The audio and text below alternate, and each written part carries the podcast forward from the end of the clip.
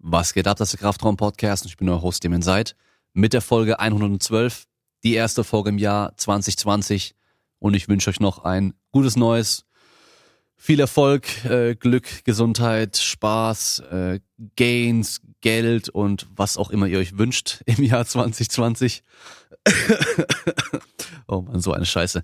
Nee, also ihr wisst ja genau, man bekommt nur, wenn man arbeitet. Das heißt, reißt euch den Arsch auf, wenn ihr, auf, wenn ihr was haben wollt. Wenn ihr Geld wollt, dann geht arbeiten. Wenn ihr Gains wollt, dann geht trainieren. Wenn ihr äh, Liebe wollt, dann geht auf Tinder. oh Mann.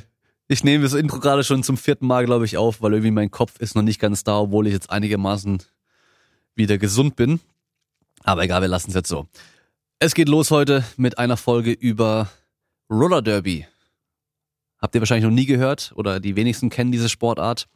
Ist aber auch gerade egal. Äh, wie immer eine Folge, die ein bisschen anders ist, aber trotzdem interessant für jeden. Mich freut jedes Mal, wenn ich Reviews auf äh, Apple Podcast lese und Leute schreiben, dass sie oftmals eine Folge anfangen und denken so, oh, eigentlich interessiert mich das Thema gar nicht so arg, aber dann finden sie im Nachhinein die Folge richtig geil. Und heute ist wieder genau das Gleiche. Äh, es geht um eine Sportart, eigentlich egal welche Sportart erstmal, die von null auf großgezogen wurde von ein paar Leuten, die die Sportart einfach geil fanden. Es gab sie damals noch nicht in Deutschland und sie haben sie groß gemacht und dahin gebracht, wo sie aktuell ist. Und die äh, Sportart wächst weiterhin. Ähm, sehr viel selbst machen, also wirklich selbst in die Hand nehmen und äh, Wettkämpfe veranstalten, alles drum und dran. Also ich habe sehr viel parallel gesehen zu Tricking, dem Sport, den ich lange gemacht habe, weil wir eigentlich auch mit der ersten in Deutschland waren, die damit angefangen haben und äh, das Ding großgezogen haben und äh, wirklich weiterentwickelt haben. Und so ähnlich ist es bei äh, Powerlifting aktuell auch gerade. Es ist zwar keine Sportart, die komplett neu ist, aber sie entwickelt sich gerade so, als wäre sie erst seit äh, ein paar Jahren hier. Und äh, da sehe ich auch sehr viele Parallelen. Ja, und dann auch noch das Thema wenn man jetzt irgendwann mal ein etwas fortgeschritteneres Alter vielleicht hat und lange, lange eine Sportart gemacht hat und irgendwann so ein bisschen Lust verliert, die Motivation verliert und äh, einfach was anderes haben möchte und dann offiziell mit der Sportart aufhört, was macht man danach? Äh, darum geht's heute auch. Wer neu mit dabei ist bei dem Podcast, der kann den Podcast unterstützen durch eine Bewertung bei Apple Podcasts, fünf Sterne Bewertung abgeben, was Nettes dazu schreiben, folgt bei Spotify, folgt mir bei Instagram, bei Instagram at Damien Seid und äh, bei Spotify einfach Kraftraum bei den Podcasts suchen. Und ähm, wir haben dann noch patreon.com slash Kraftraum, da kann man Supporter werden. Für die Supporter mache ich aktuell gerade, es ist ein Arsch voll Arbeit gewesen, aber ich bin jetzt bald fertig, die komplette Aufnahme des Live-Kraftraum-Podcasts fertig. Es sind über viereinhalb Stunden Video. Das heißt, man kann sich den ganzen Abend nochmal anschauen, wenn man möchte. Ähm, es gibt ja schon Ausschnitte davon in den letzten paar Folgen, aber das komplette Ding gibt's dann nur dort. Und ähm, was haben wir noch? Genau, man kann bei asparrot.com mit dem Code Kraftraum einkaufen und 10% sparen und dabei noch den Podcast unterstützen. Ja, und das reicht jetzt erstmal als Intro. Ich wünsche euch wie immer viel Spaß beim Zuhören.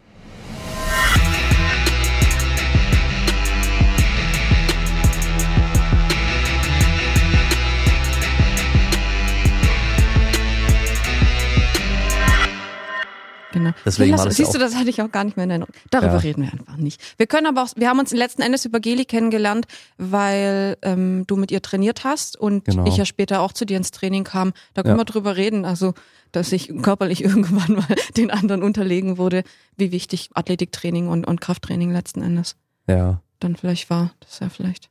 Ja, genau, das ist jetzt mittlerweile, lass mich überlegen, ist ja auch schon ein paar Jahre her. Das äh, dürften fünf, sechs Jahre jetzt gewesen sein, wo wir das erste Mal uns getroffen hatten, glaube ich. So 2012 oder sowas? Nee, das war das nicht später. 2013? 2013 vielleicht, ich glaube sowas. Ja? Ja, doch, vielleicht doch, das ist schon. Schlimm. Ich schon, weiß nicht, wann du mit Geli angefangen hast zu trainieren schon. Weiß ich jetzt auch nicht mehr. Ja, ja obwohl, nee, warte mal. So lang, ganz 2014. Ja, ja müsst, ihr könnt nicht theoretisch nachgucken, aber es ist auch schon ja. zu spät.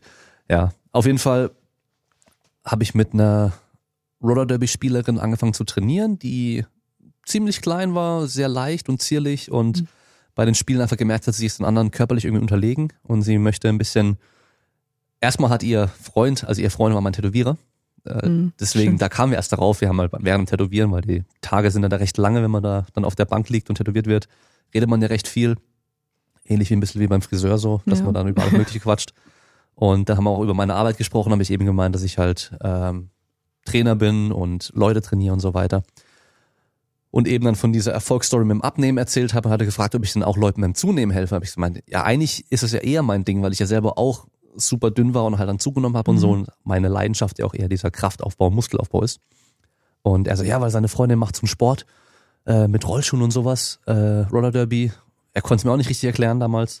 Ich habe es auch noch nicht gehört gehabt. Ich habe mal hier und da mal sowas gesehen. In, bei manchen Filmen vielleicht mal ist mal immer, immer wieder mal so ein bisschen was drin.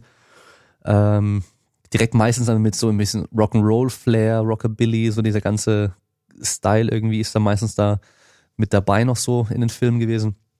Und darüber habe ich dann mit ihr angefangen zu trainieren. Und dann haben wir das auch recht lange gemacht. Das war dann auch ziemlich erfolgreich am Anfang, so dass die anderen das auch irgendwie gemerkt haben, so hey, das, was sie da macht, bringt auch was irgendwie die hat auf einmal hat die Kraft und ist halt eben nicht nur noch so 1,55 mit äh, 47 Kilo am Anfang mhm. oder 46 sogar. Also die war wirklich so ein Hauch von nichts. Und dann hast du ja manche Spielerinnen, die dann schon auch irgendwie einen Kopf größer sind und mal auch fast das Doppelte teilweise auch wiegen. Und dann kam es ja dann, dass wir über sie dann in Kontakt hatten mit der Reportage oder mit dem, ähm, mit dem Beitrag und so weiter. Und dann hast du mich irgendwann mal gefragt, ob ich dann auch mit der ganzen Mannschaft Training machen könnte. Ja. Dann, weil ihr hattet einen Hallentraining, ein Off-Skate-Training. Genau. Wo ihr einmal die Woche dann Training gemacht habt und am Anfang, glaube ich, oder davor ziemlich unstrukturiert immer jeder mal hm, irgendwie gesagt hat. Das kam immer drauf an. Ähm, wir hatten vor ein paar Jahren eine lange Zeit eine ehemalige Leistungssportlerin ähm, auch im Verein. Die hat das dann irgendwann mal übernommen. Die hatte natürlich noch so Athletiktraining und solche Sachen auf dem Schirm. Die hat das dann lange geleitet. Und dann hat das immer wieder gewechselt tatsächlich. Wir haben uns dann selber auch ein bisschen Wissen angeeignet. Aber natürlich ist es anders strukturiert, als ähm, wenn jemand wie du das praktisch durchplant über einen längeren Zeitraum. Mhm. Aber das war auch schon besser als nichts, würde ich sagen. Also ja, klar. zwei Stunden. Ja. Du mal so, wir erklären erstmal kurz, was der Sport überhaupt dann mhm. ist, Roller Derby.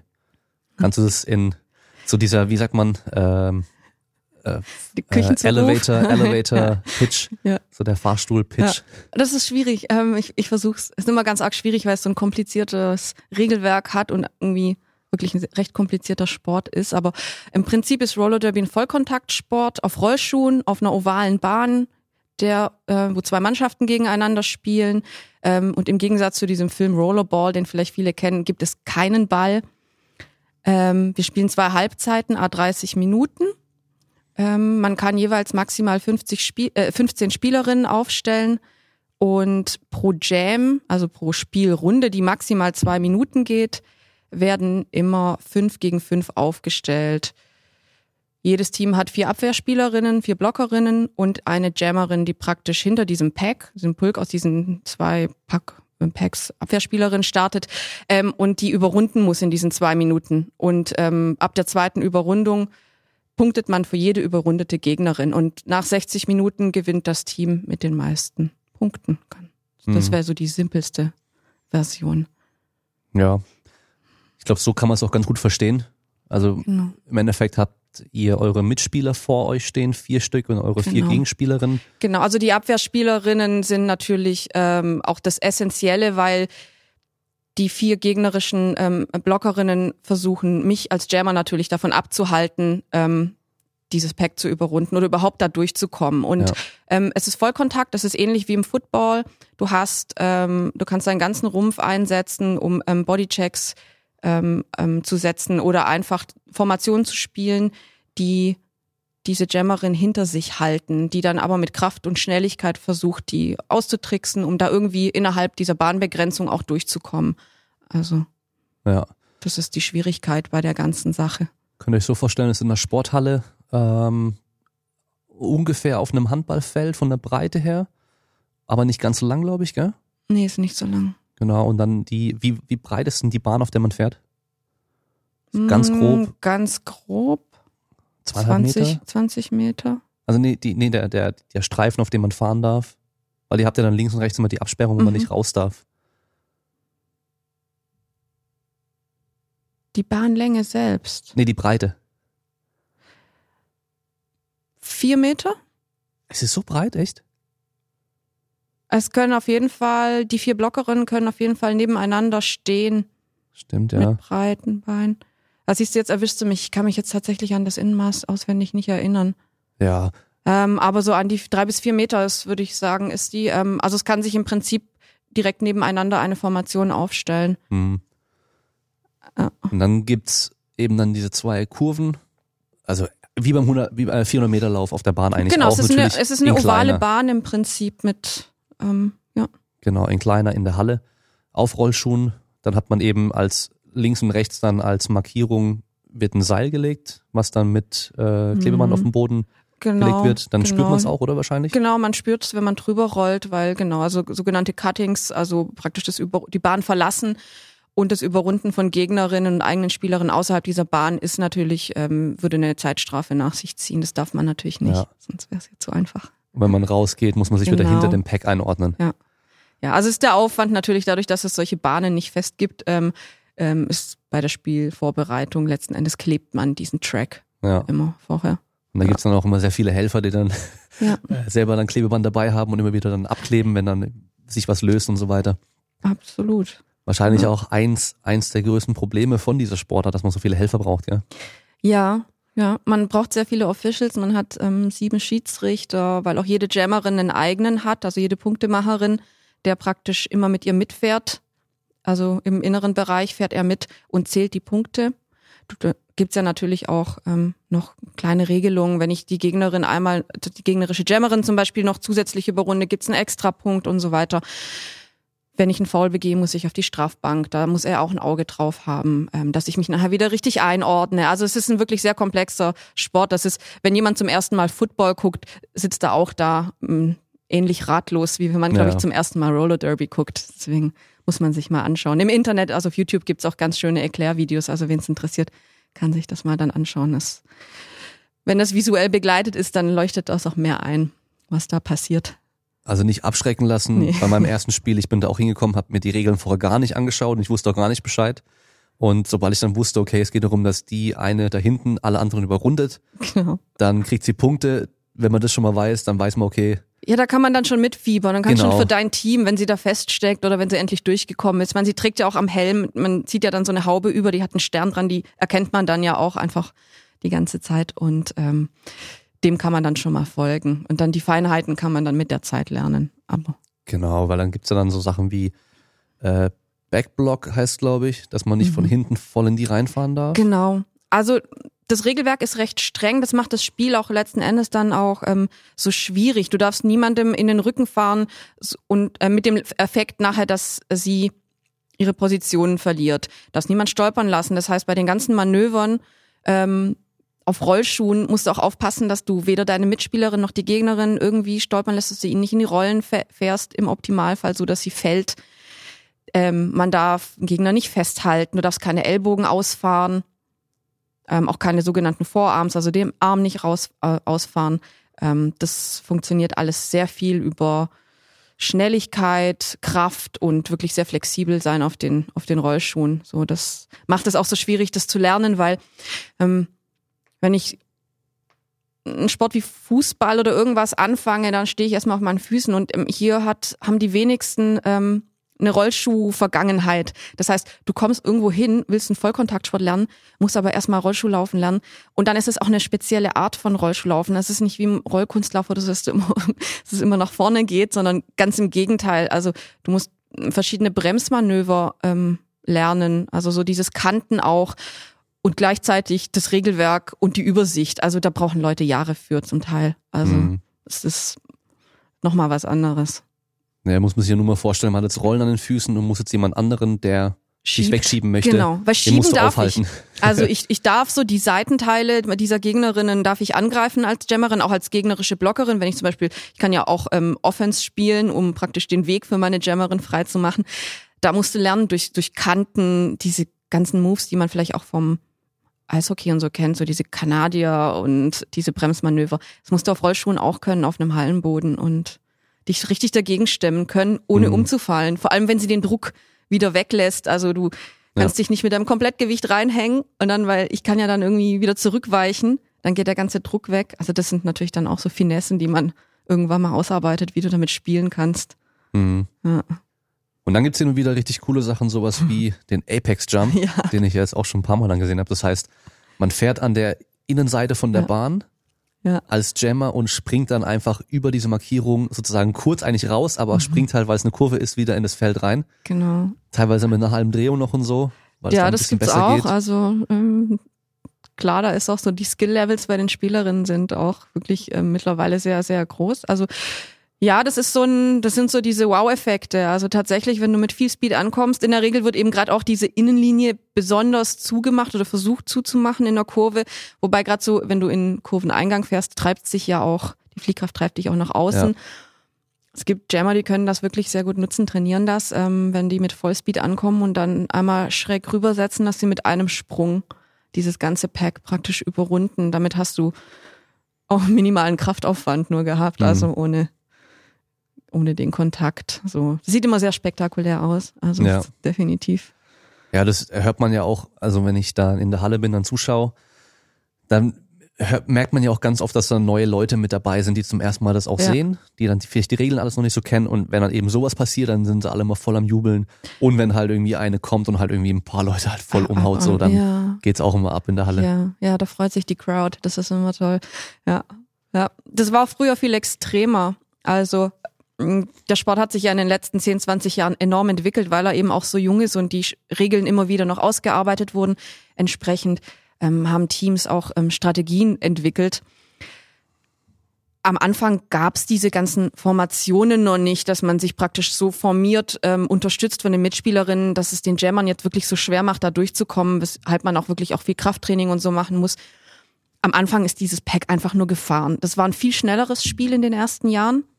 Also eigentlich war es, das mochten die Leute, glaube ich, auch. Es ging ganz viel auf Speed, auf einzelne Bodychecks, also wirklich die Gegnerinnen mit einem Bodycheck wirklich vom, vom Spielfeld zu hauen. Also die sind dann wirklich echt geflogen, um deiner Jammerin dann auch den Platz zu machen. Das sorgte natürlich auch gerade beim Publikum für ganz viele, mhm. ganz, für ganz viele Effekte, weil, ähm, weil es halt irgendwie so krass und rabiat aussah. Und jetzt mit den Jahren hat sich das ähm, doch ein bisschen anders entwickelt hin zu, ja, diesen, wie gesagt, so Formationen, sehr, sehr cleverem Spiel letzten Endes. Man sieht viel weniger von diesen Bodychecks, ähm, damit aber auch viel weniger Verletzungen. Ähm, also das Verletzungsrisiko ist deutlich gesunken, würde ich sagen. Kommt natürlich auch, weil je besser die Leute Rollschuh laufen, wenn du es mal zehn Jahre machst, ähm, bist du natürlich sicherer, also für dich und für alle anderen Mitspieler. Mhm. Am Anfang war das ja echt so Harakiri, wir sind da ja alle so wie die Jungfrau zum Kind. Also einfach reingestolpert aus Spaß, weil wir dachten, oh, das ist jetzt total cool, das probieren wir mal. Alle sind da alle rumgegurkt, muss man wirklich sagen. Ja. Konnte kaum jemand richtig Rollschuh laufen. Also. Hm. Da können wir jetzt eigentlich direkt weitermachen, weil Stuttgart hat ja den ersten deutschen Verein mhm, gehabt im genau. Roller Derby. Und Mit London sogar die ersten in Europa. Also wir waren, okay, wir haben krass. ziemlich zeitgleich gegründet. Ähm, das war ja ein Sport, der sich ähm, um die Jahrtausendwende in Texas in Austin ähm, wieder formiert hat. Ähm, durch so ein paar Frauen, die so eine Grassroots-Bewegung im Prinzip ähm, losgesetzt haben. Ähm, ist dann in den USA gewachsen und eben 2006 nach Europa geschwappt. Ähm, wir haben das eben, also ja, es war tatsächlich Stuttgart, nicht Berlin oder irgendwas. Ähm, war aber auch Zufall, weil so eine Amerikanerin, die das kannte, die hier lebte, hat ähm, wollte das im Prinzip starten und hat Poster aufgehängt in allen möglichen ähm, Bars und Kneipen in der Stadt und mit ein paar Freundinnen haben wir die gesehen und sind dann zum ersten Treffen, die hat dann davon erzählt und wir waren gleich Feuer und Flamme. Wir hatten alle überhaupt keine oder kaum ähm, sportliche Vergangenheit, also waren alle auch schon Mitte, Ende 20, waren eher so ein bunter Haufen, der einfach mal was Ungewöhnliches machen wollte, weil so dieses Sportliche stand am Anfang total in der im Hintergrund, also so wir waren einfach wirklich ein, ein, ein, bunter Haufen und wie du schon vorher sagtest, es hatte alles so ein bisschen diesen Rock'n'Roll, Punkrock-Touch, so diesen DIY vor allem. Das ist so, hier gründet ein Haufen von Frauen einen Vollkontaktsport, was ja auch schon ungewöhnlich ist, weil Vollkontaktsport in der Regel ähm, traditionell Männer dominiert ist und Frauen später erst dazu kamen. Und hier ist plötzlich etwas gewachsen, was nur Frauen machen. Erstmal. Mhm. So. Und da waren ganz viele fasziniert davon. Und das, die ersten Events waren dann auch immer wirklich viel mit Musik. Wir hatten manchmal auch Bands und ähm, es war, hatte alles einen ziemlich großen Eventcharakter und gar nicht nur das Sportliche. Das kam dann später, weil es ja oft so mit solchen Dingen, wenn sowas ganz großartig ist und äh, viel Potenzial hat, bleibt es ja sehr selten lange so unterm Radar. Ne? Ja. Es professionalisiert sich gerade in den USA enorm. Da sind dann irgendwann mal auch viele ehemalige Leistungssportlerinnen reingedrängt. Ähm, bei denen war auch immer so dieses Speedskaten ganz groß, Eishockey, ähm, auch im, im Rollkunstbereich, also viele dieser Sportarten dort ähm, ja, haben auch eine Rollschuhtradition und ähm, entsprechende Skills haben die Leute dann einfach auch mit reingebracht und die haben das dann wirklich vorangetrieben und ich sage jetzt mal auch unsere wilden Klamotten und alles sind dann auch irgendwann mal der Funktionskleidung gewichen und ähm, ja, und einem wirklich doch ähm, umfangreichen Training bis hin zu, manche trainieren fünfmal die Woche. Also das. Ja. ja. Aber dann hast du echt damals einfach nur in so einer Bar irgendwo so ein Poster gesehen mhm. und hast es gesehen und dachtest so, hey, das sieht irgendwie ganz cool ja. aus. Und ja. da gehe ich mal hin. Ja, ich war mit, wie gesagt, mit zwei Freundinnen, die das auch angefangen haben, dann mit mir ähm, damals dort. Und es war ein ganz lustiger Zufall, weil wir uns im Sommer davor einfach so zum Spaß ähm, eBay so alte 80er Jahre Rollerskates bestellt haben, weil wir im Park rumfahren wollten. Und das ähm, war wahrscheinlich dann auch mit so ein Grund. Okay, wir ja. dachten so, oh, das ist ja eigentlich, also wir sind nicht ernsthaft gefahren, wir sind nicht wirklich gut gefahren. Also so. Aber ihr seid schon ein paar Mal wenigstens gefahren. Aber genau, das heißt, das war dann irgendwie so da und wir haben am Anfang auch wirklich mit diesen, äh, mit diesen Turnschuh-Skates auch angefangen. Also ja auch total unsicher, weil du hast überhaupt keinen Support natürlich am Fuß und am Fußgelenk. So. Mhm. Ähm, deswegen war das für uns dann so, ja, jetzt haben wir schon diese Rollschuhe, jetzt können wir da auch hingehen und gucken uns das mal an. Weil damals gab es ja gerade dann YouTube, aber mhm. wahrscheinlich noch nicht so, dass man das auf dem Schirm hat und mal auch geschaut hat, so hey, wie sieht denn der Sport aus? Oder hast du dich dann nee. auch online schon informiert? Also da gibt's noch eine Geschichte dazu, wie gesagt, das war ja 2006, Anfang 2006. Da gab es Roller Derby eben in vereinzelten amerikanischen Großstädten schon seit ungefähr sechs Jahren oder in den letzten sechs Jahren davor ist es eben gewachsen. Ähm, in Texas hat ein kommerzieller Fernsehsender eine Reality-Doku ähm, über die Texas Roller Girls okay. gestartet oder gemacht praktisch. Es war so ein Reality-Ding. Ähm, über, ich weiß nicht wie viele Folgen. Und das Ding hieß, glaube ich, auch einfach nur Roller Girls. Ich bin mir nicht sicher. Und sie hat diese DVDs mitgebracht und an uns verteilt.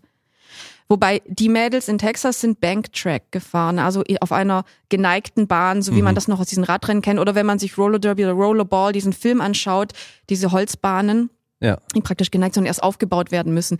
Ähm, das ist ja so auch so, ähm, ähm, so die wenn man jetzt mal die Geschichte von Roller Derby sich anschaut, ähm, seit den 1930er Jahren, wo das eigentlich am Anfang als so ein Ausdauerrennen angefangen hat, war das auf so einer Bahn. Und ja. die hatten diese Bahn. Naja.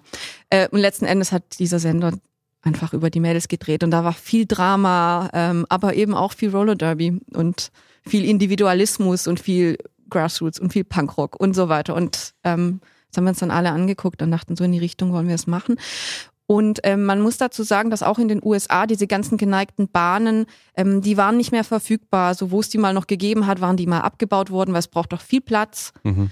Ähm, dass sich eben in dieser neuen Bewegung erstmals welche gedacht haben, hey, wir kleben diese 20 auf 30 Meter große Bahn, kleben wir einfach in Sporthallen, die kannst du auch Outdoor kleben etc.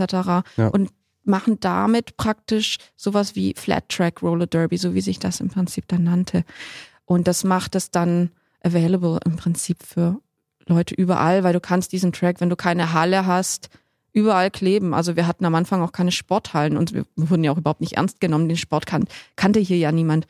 Wir sind am Anfang im Parkhaus trainieren gegangen oder also unsere Anfänge haben wir im Zapata in Stuttgart, das war ein Club gemacht, der uns das zur Verfügung gestellt hat im Prinzip ähm, in seinem Club, den größten Raum da haben wir die Bahn dann so ungefähr geklebt. Die hat dann nicht so ganz gepasst, aber ja, das war total abenteuerlich, weil natürlich auf der einen Seite war die Bar, auf der anderen Seite war die Bühne. Ähm, in der Mitte standen überall Pfosten, die wir dann mit Matratzen jedes Training abgeklebt haben. Also jeden Sonntag, wenn wir dahin sind, haben wir da aufgebaut, alles mit Matratzen ähm, umwickelt. es war ein Riesenaufwand, aber so, wir fanden es so toll, dass wir, dass es das letzten Endes auch wert war. Ähm, aber es war natürlich total gefährlich, da drin zu fahren. Also da gab es auch echt, das sind dann Leute auch mal, klar, man hat versucht vorsichtig zu spielen, aber ist dann auch mal gegen die Bar gefallen. Also da gab es dann auch wirklich bescheuerte Verletzungen, also bis hin zur ausgekugelten Schulter, was auch echt nicht lustig war.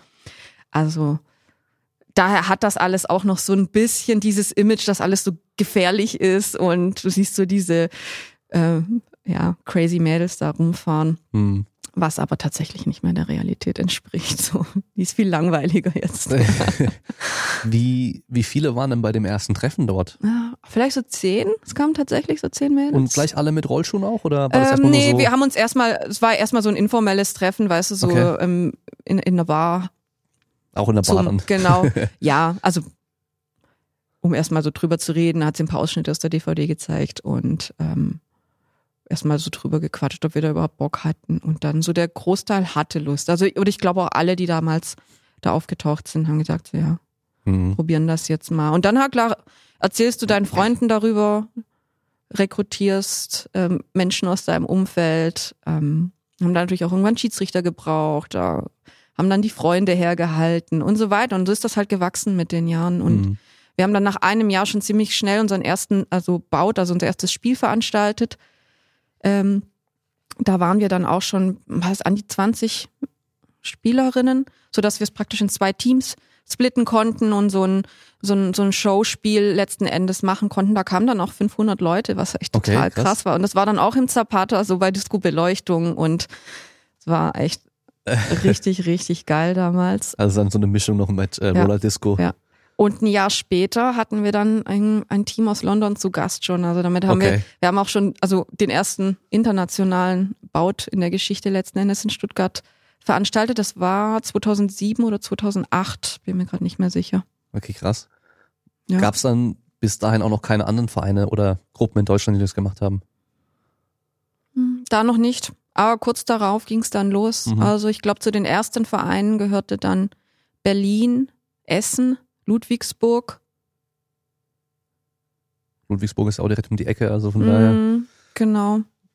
Ja, krass, ja. Ja, und mittlerweile gibt's in fast jeder größeren deutschen Stadt einen Verein. Mhm. Und dann auch wirklich Verein. Mittlerweile sind ähm, alle irgendwie auch Mitglieder von größeren Vereinen. Also Stuttgart Valley Roller Derby ist ja Teil vom MTV. Die Hamburger Mädels ähm, sind Teil vom St. Pauli und so weiter. Also mhm.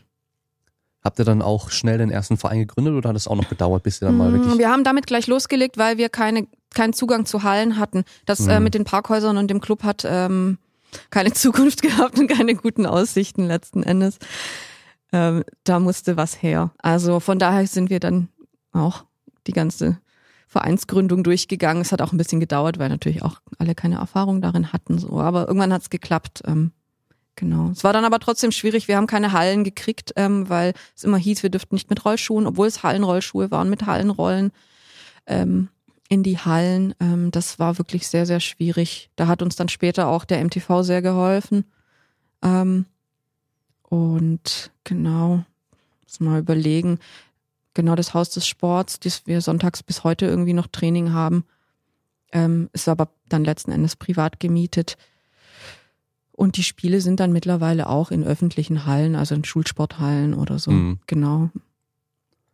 Und immer noch, aber an sich alles noch so diesen Do-it-yourself-Charakter, muss man schon mhm. sagen.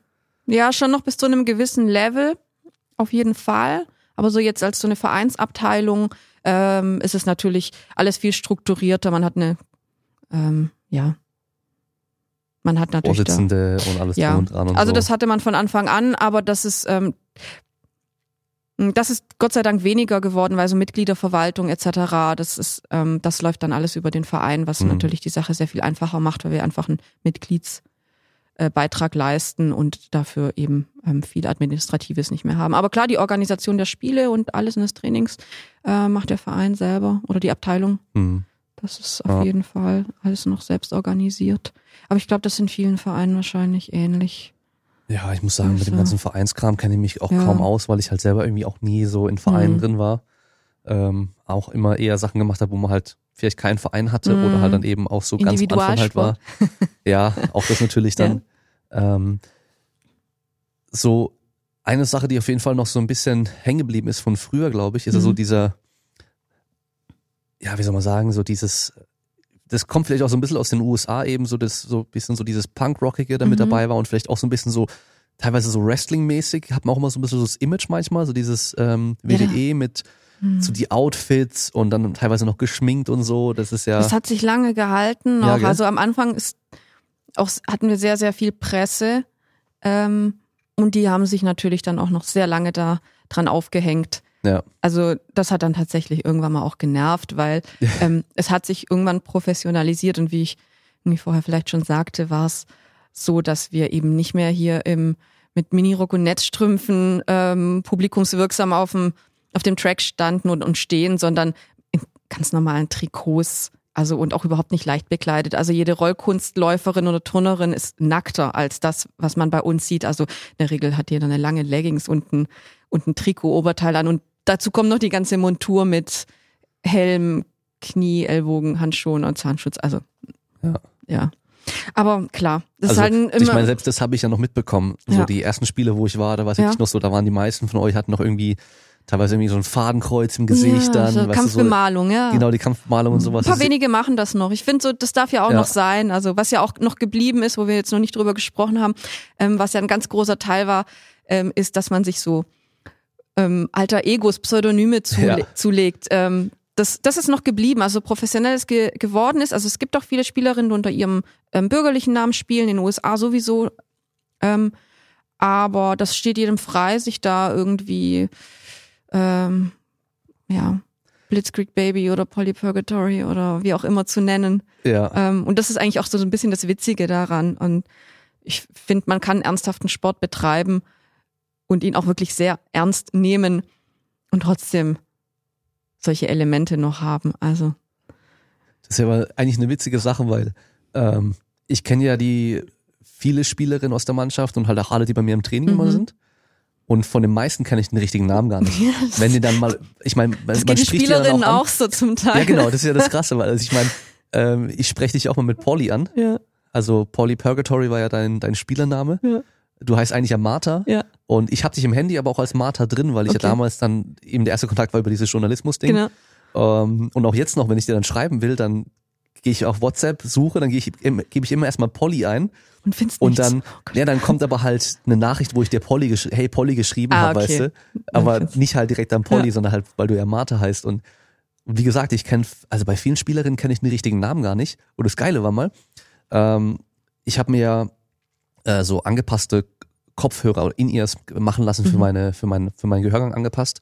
Und dafür brauchte ich ja Abdrücke. Und eine Spielerin bei euch, die Foxy, mhm. also wie gesagt Foxy, ja. Ja. Ähm, die Simone. Genau, Simone, ja, das weiß ich jetzt auch.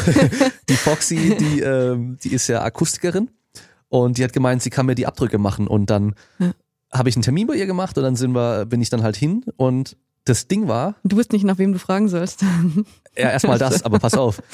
Direkt auf der anderen Straßenseite von, von dem Akustikladen, ähm, wo sie arbeitet, gibt's noch einen Akustikladen. Super. Und ich habe ja nur, ich habe den Namen jetzt von dem Ding nicht mehr im Kopf gehabt und ich wusste nur, okay, so ein Akustikteil, dort ungefähr ist es. Ja. Dann laufe ich natürlich in den anderen erstmal rein, weil ich den halt direkt gesehen habe. dann laufe ich da rein und dann sage ich so, ja, ich habe einen Termin bei der, oder dann dachte ich so, fuck, wie heißen die? Äh, Foxy kann ich ja nicht sagen, weißt du? Dann habe ich gemeint, ähm, ich kenne nur ihren Spielernamen, sie heißt Foxy, die spielt Roller Derby. Dann so, hä? Ich so, ja, so ähm, habe ich so kurz beschrieben, so dann bin ich auf eure Webseite und dann ist da das Roaster, wo man halt die ganzen Spielerinnen sieht. Und habe ich ihr halt ein Bild von ihr gezeigt. Dann habe sie gemeint, nee, die arbeitet hier nicht, die kenne ich nicht. Sag ich so, hä, die hat mir gesagt, die arbeitet hier. Hat sie gemeint, vielleicht ist sie ja in dem anderen hier gegenüber und zeigt so raus. Dann sage ich so, ach so, da gibt's noch einen. ja, okay. Dann bin ich da rüber und dann stand sie da auch direkt und vor allem die hatten davor, es hat da voll geregnet, aber die hatten da noch einen Stand draußen mhm. und die waren gerade am Abbau und ich bin direkt an die vorbeigelaufen. Okay. Aber das war auf jeden Fall so die. Lustig. Du hattest eine 50-50 Chance, richtig zu landen. Ja, und dann wusste ich halt ihren Namen nicht und dann sage ich halt, die heißt, also Foxy heißt sie halt nicht ja. und äh, das ist natürlich ein bisschen blöd in dem Fall. Ja, okay. Aber ja, viele, viele Spielerinnen, da kenne ich den richtigen Namen eigentlich gar nicht. Und ich glaube aber, das ist fürs Publikum ganz cool. Ja. Weil die haben dann halt so, ja eben dann so Foxy, Foxy Beast oder Razor und ja, so. Das solche ist lustig, Namen. sind auch Namen, die werden dann auch gerufen ja, oder genau. so, weißt du? Das ist nicht wie in anderen Sportarten, wo dann irgendwie ruft, man weiß nicht, ob man da den Vornamen ruft, außer man kennt die Spielerin. Aber da war das so, wenn du irgendwie jams, dann irgendwie dann rufen die Leute Polly. Ja, genau. Das, ist dann irgendwie. Das ist dann schon auch schön. ganz cool so, ja. ja.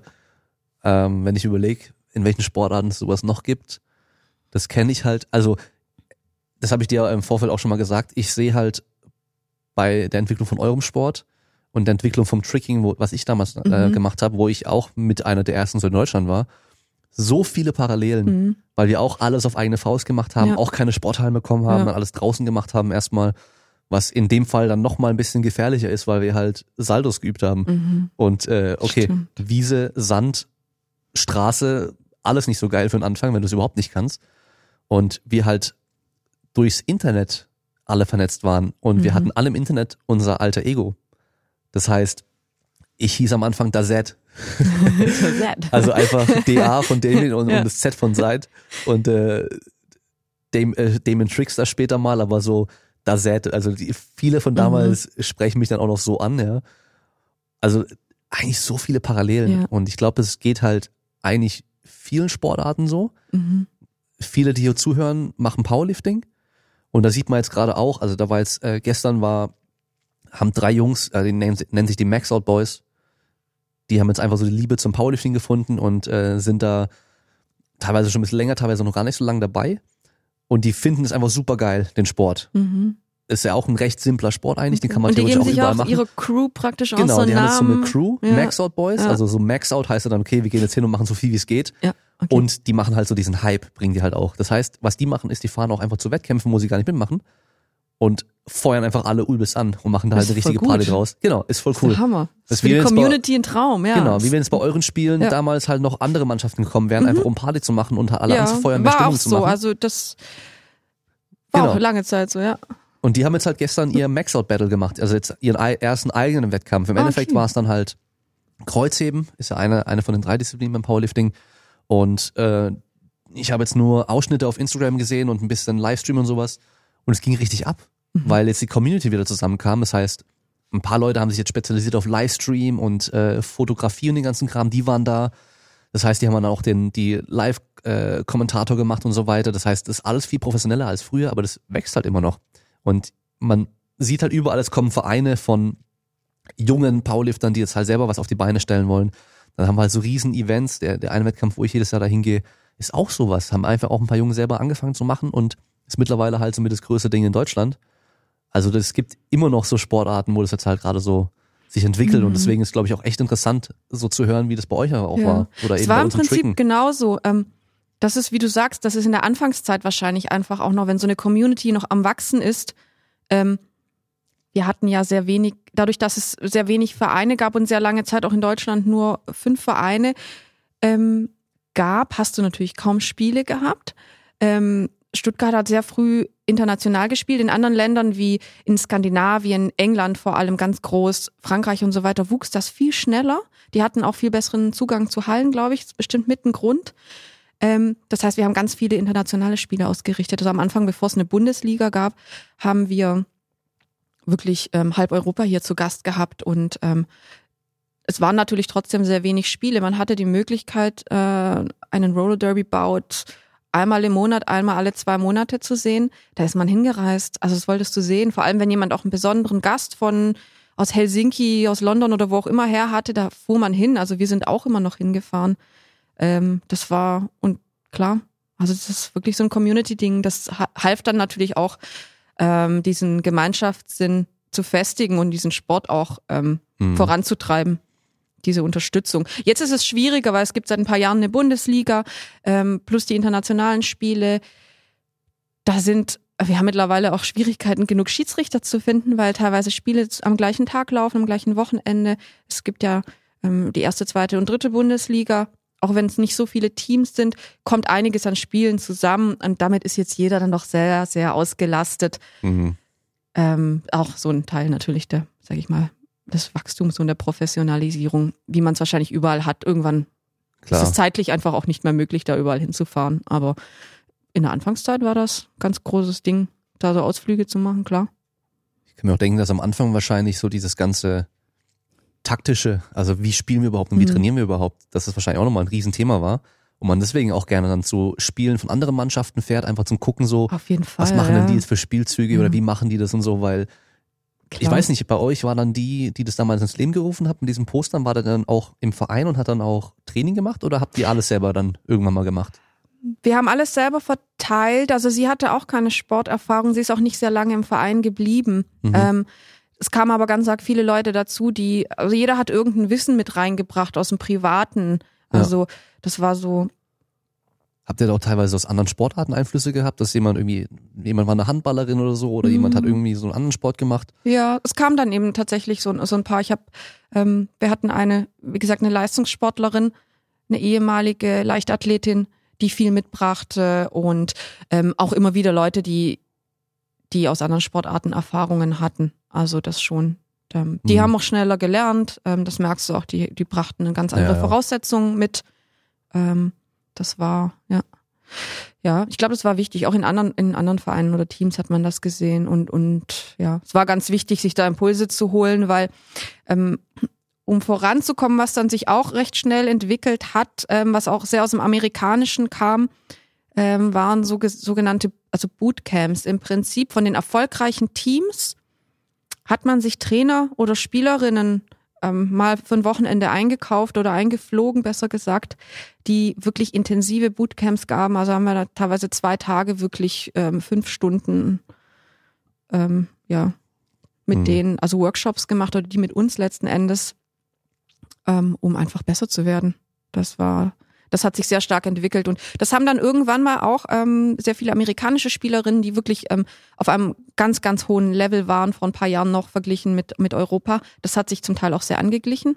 Ähm, aber ohne die wäre das, hätte sich das hier auch nicht so entwickelt. Also da gab es einen regen Austausch auch. Und ähm, das Gute ist auch, hm, es haben auch, sind auch viele Leute, ähm, haben Vereine gewechselt, weil man zieht um. Also viele Stuttgarterinnen sind nach Hamburg gegangen, ähm, nach Berlin sind welche gegangen, also weil sie umgezogen sind aus persönlichen Gründen, jetzt nicht wegen, wegen ja. Derby. Ähm, dadurch, dass es auch in Stuttgart eine ähm, oder zwei in der Gegend amerikanische Bases gibt, ähm, gab es auch tatsächlich häufiger ähm, Frauen und auch jetzt noch ähm, ist auf jeden Fall ein oder zwei sind da, die auch schon Roller Derby gespielt haben in den USA oder woanders und jetzt hier stationiert sind und dann in den Verein kamen. Also das ist auch wieder so diese Vernetzung. Man guckt, ähm, wo kann ich Derby spielen ja. ähm, in welcher Stadt und mittlerweile kann man es fast überall. Da hast du alle möglichen Einflüsse äh, letzten Endes dann gehabt in den Verein. Das ist auch immer so eine coole Sache bei diesen kleineren oder wachsenden Sportarten, wo es mhm. eben diesen großen Community-Aspekt gibt. Das war bei mir im Tricken damals eben auch so. Ich wusste eigentlich, in fast jedem Land hätte ich ein Sofa zum Schlafen gehabt. So, mhm. ich hätte, ich, also, ich, wir waren unterwegs und dann, dann wussten wir, okay, äh, hier sind die und die Trigger, und das heißt, wir gehen eher mal dahin, anstatt irgendwie zur nächsten Stadt oder sowas. Also mhm. Also so, so Geschichten oder auf einmal, ähm, das war eigentlich ganz witzig, Eric äh, Lundstein oder Tingstad Lundstein, also die, ähm, ah, wie heißt denn der auf Instagram mittlerweile? Ich weiß gerade gar nicht. Den kennen bestimmt noch einige, ähm, so aus dem Fitness- und Kraftsportbereich. Der mhm. hat ähm, immer diese Backflips mit Kettlebells in der Hand gemacht. Ja, und ähm, wow. der war halt auch Tricker. Oder Juji Mufu ist auch so ein Name, den kennen auch viele, war auch Tricker. Aber auf jeden Fall der Eric und seine ganzen Jungs, seine, sein, sein Team damals, mit denen hatten wir damals schon Kontakt. Und ich habe auch öfter mit denen geschrieben gehabt, haben wir mal geskypt und solche Geschichten. Und einer von denen hat mich irgendwann mal gefragt nach meiner Handynummer und ich habe die ihm einfach gegeben. Ich weiß gar nicht warum, aber es war einfach so okay gegeben. Das war noch vor Smartphone-Zeiten, also noch weiter vor. Und äh, das war noch eine Zeit, wo ich halt Handy kaum benutzt habe, also so hin und wieder mal eine SMS geschrieben. Sonst war halt bei uns immer alles ICQ oder MSN Messenger, den ganzen Kram. Mhm, okay. Und und ich war gerade zu Hause und ich hatte, wir hatten eh von meinem Team ein paar Jungs da, Tricking-Team. Ich glaube, wir waren zu viert oder zu fünf bei mir, weil wir am nächsten Tag dann noch einen Auftritt hatten in Freiburg. Und auf einmal kriege ich einen Anruf oder eine SMS, ich weiß schon gar nicht mehr so, hey Damien, wo wohnst du nochmal? Dann sage ich in Freiburg, warum? Ah, in einer halben Stunde sind wir da. Und ich denke so, was? Dann haben die halt aus Norwegen sind die, haben die eine, einen Eurotrip gemacht, sind durch mhm. Europa gereist, haben sich so ein so einen riesen Campingwagen gemietet, aber zu acht. Also so ein Riesending, also so ein Bus, wo man halt im zweiten Stock oben drin irgendwie so pennen kann okay. und sowas. Und sind durch Europa gereist und haben mir aber nicht mal groß Bescheid gesagt. Und auf einmal sagen die, ja, wir sind da hier, ich sehe in einer halben Stunde sind wir in Freiburg. Ähm, können wir bei dir irgendwo parken und da schlafen? Ich so, ja klar, komm vorbei. Dann haben die auch noch bei mir alle geduscht, weil die ja natürlich keine Dusche hatten da drin und so und haben am nächsten Tag spontan einen Auftritt mitgemacht. Und es sind halt so Sachen, dass, ich meine, klar, wenn du Fußball spielst, dann klar gibt's in jeder Stadt Fußballer, aber du kannst halt nicht einfach so dann aus irgendeinem anderen Verein so mhm. einem sagen, so, hey, guck mal, wir spielen doch beide Fußball, lass nee. ich bei dir wohnen. weißt das, in, das, interessiert irgendwie keinen dann, ne? Ja, genau. Das, also das ist halt bei diesen ganzen nee. kleinen Sportarten super geil. Also das ist ja. auch richtig cool so. Also auch jetzt beim Powerlifting, da weiß man auch so, okay, ähm, hey, ich bin, das sehe ich, sehe ich ganz oft eigentlich auf Instagram so, hey, kennt jemand ein Powerlifting-Gym in Mallorca, Mallorca oder mhm. in, in der und der Stadt oder dem und dem Land? Und dann hat man meistens auch irgendwie so einen Kontakt über ein oder zwei Ecken und dann weiß man auch, wo man schon trainieren kann. Mhm.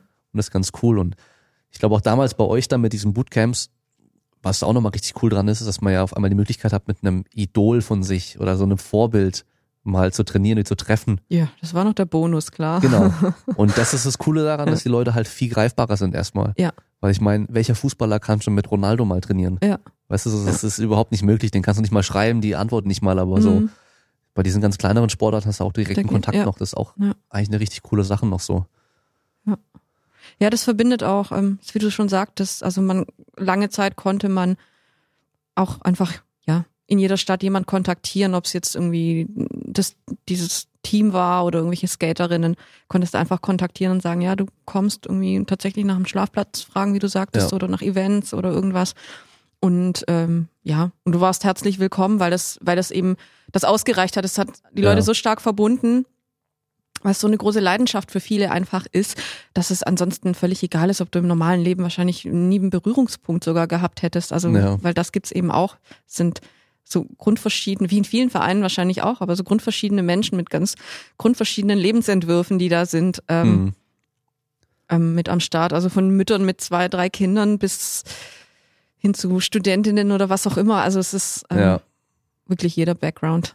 Und ich meine, selbst auch dann mittrainieren dürfen bei anderen Vereinen oder Mannschaften. Ja. Was ist eigentlich auch, Konkurrenten sind, aber das ist halt auch, überhaupt kein Problem, ja. ja. Ja, also ich weiß nicht, wie es jetzt mittlerweile ist. Ähm, aber das war auch lange Zeit auch überhaupt kein Problem. Also da hätte dir niemand, mhm. das hätte dir niemand verwehrt. Das war immer klar, dass man, klar, wenn es eine Spielvorbereitung gab oder gerade irgendwie eine Taktikanalyse, dann ja, ja. würde man freundlich darauf hingewiesen, dass es vielleicht da gerade nicht passt, aber ansonsten war es kein Problem, da ein Training mitzumachen. Also mhm. da hat auch keiner ein Geheimnis draus gemacht, was er trainiert. Also ist so. Ja. Wie lang hast du dann insgesamt Roller Derby gemacht? Also von, wenn man bei dieser Gründung und diesen ersten Zeiten ungefähr elf Jahre mhm. dann. Also 2017 habe ich aufgehört. Ende 2017 sind wir mit Stuttgart auch deutscher Meister geworden. Ja. Da habe ich mit der Chibi als Co-Trainerin, also ich als Co-Trainerin, ähm, ja, das ganze Jahr über das Team trainiert und dann haben wir praktisch mit der deutschen Meisterschaft abgeschlossen und das war so, ja, perfekt. Ein perfekter Abschluss für mich. Ja. War trotzdem auch eine schwere Entscheidung, oder? Sehr, ja. Ja. War eine sehr schwere Entscheidung. Also es, wenn man sowas auch irgendwie so mit aufbaut, ähm, dass zu so einer großen Leidenschaft wird. Und ähm, das ist ja nicht was, wo du nur ein, zwei Mal in der Woche zum Training rennst. Wenn du dich engagierst, was eigentlich jeder irgendwo macht und auch muss, damit das funktioniert, steckst du da einfach sieben Tage die Woche drin und ähm, das ist wirklich sehr schwer, das dann aufzugeben. Aber es nimmt natürlich auch einen Großteil deiner Zeit ein. Also das hat er natürlich ähm, zum Nachteil von vielleicht jetzt Familie, Beruf, Privatem letzten Endes auch. Ähm, und irgendwann ja, ist es dann auch vielleicht. Ich meine, jeder Sonntag bei euch waren dann Sonntag, wie viele also Stunden Training, weil ich hab, ihr habt ja dann die Newbies. Ja. Also ihr habt ja dann die Anfänger, wo ihr dann auch ja. vorher noch trainiert habt. War, meistens, also früher echt den ganzen Nachmittag, also bis ja. abends um acht oder neun. Also jeden Sonntag. Also ich, ich glaube, die Sonntagstrainings, das hat schon ziemlich früh so angefangen, weil viele eben auch berufstätig waren etc. Ähm, natürlich auch unter der Woche Abendstraining noch zusätzlich, aber es war so der Haupttag und ich glaube, ja, ich bin bestimmt neun oder zehn Jahre lang hatte ich kein, keinen freien Sonntag, außer ich war mhm. jetzt im Urlaub oder krank. Das ist ja dann auch so der Sonntag, weil ihr da eine gute Halle habt, wo ihr dann wirklich genau, auch ja. Spielfeldgröße mhm, trainieren könnt Absolut. und auch dann Scrimmage nennt ihr es, also ja. im Endeffekt ja Spiel, oder? Ja. Also was wie Sparring könnte man sagen. Ja, genau. Eigentlich macht. So ähm, und halt nicht immer eine, eine Möglichkeit habt, dann auch wirklich mhm. Spiel nachzutrainieren. Ja. ja. Auch mit genug Leuten und so. Ja, das kommt noch dazu natürlich. Ich glaube, da ist ja so, so ein bisschen so in den letzten Jahren, also so hier in Stuttgart, so das kleine Problem, dass sich das so ein bisschen aufspaltet zwischen den Leuten, die halt noch 100% motiviert sind, mhm. so Leistungssport eigentlich zu machen. und äh, dann halt ein Teil der Leute einfach so, okay, das ist so mein Hobby, was ich nebenher mhm. noch so ein bisschen mache. Ich kann aber nicht jedes Training da sein. Ist mir, finde ich dann auch nicht so schlimm, wenn ich nicht jedes Training da sein kann. Und dann halt sieht man ja auch, dieses Dienstagstraining ist ja Zusatz nochmal, also mhm. was, was ich da mit euch mache. Ja. Und das ähm, wird ja auch nochmal aus eigener Tasche bezahlt. Ja. Ähm, wo man halt auch sieht, okay, es gibt halt ein paar Leute, die sind halt jeden Dienstag da mhm. und die geben halt Gas und es gibt dann noch, so wie du oder Geli und ein paar andere, die dann auch zusätzlich nochmal Einzeltraining mit mir gemacht haben mhm. und einfach oder halt andere auch nochmal extra noch ins Fitnessstudio gehen und dann halt nochmal extra was machen. Und das ist so natürlich auch wieder dann das Problem bei diesen kleineren oder wachsenden Sportarten, dass halt dann einfach, ja, so da, da fehlt so dieses hinten dran noch so dieser, dieser Druck, also mhm. dieses, das eine ist ja, ist es schon so ein Lifestyle auch, muss man auch sagen. Mhm. Und für viele ist es, glaube ich, auch einfach so ein wichtigerer Teil, so, hey, wir, wir hängen halt noch zusammen rum und dann nach, nach dem Spiel, das ist ja auch so eine Sache, ihr habt dann nach mhm. dem Spielen immer halt Party. Ja. Mit der gegnerischen Mannschaft. Ja. Das ist ja auch so eine Sache, was ja, ja auch nicht äh, normal ist irgendwie. Es gibt eine dritte Halbzeit, ja. Genau, die dritte Halbzeit. Eine gemeinsame, ja. Mit allen. Ja. Hm.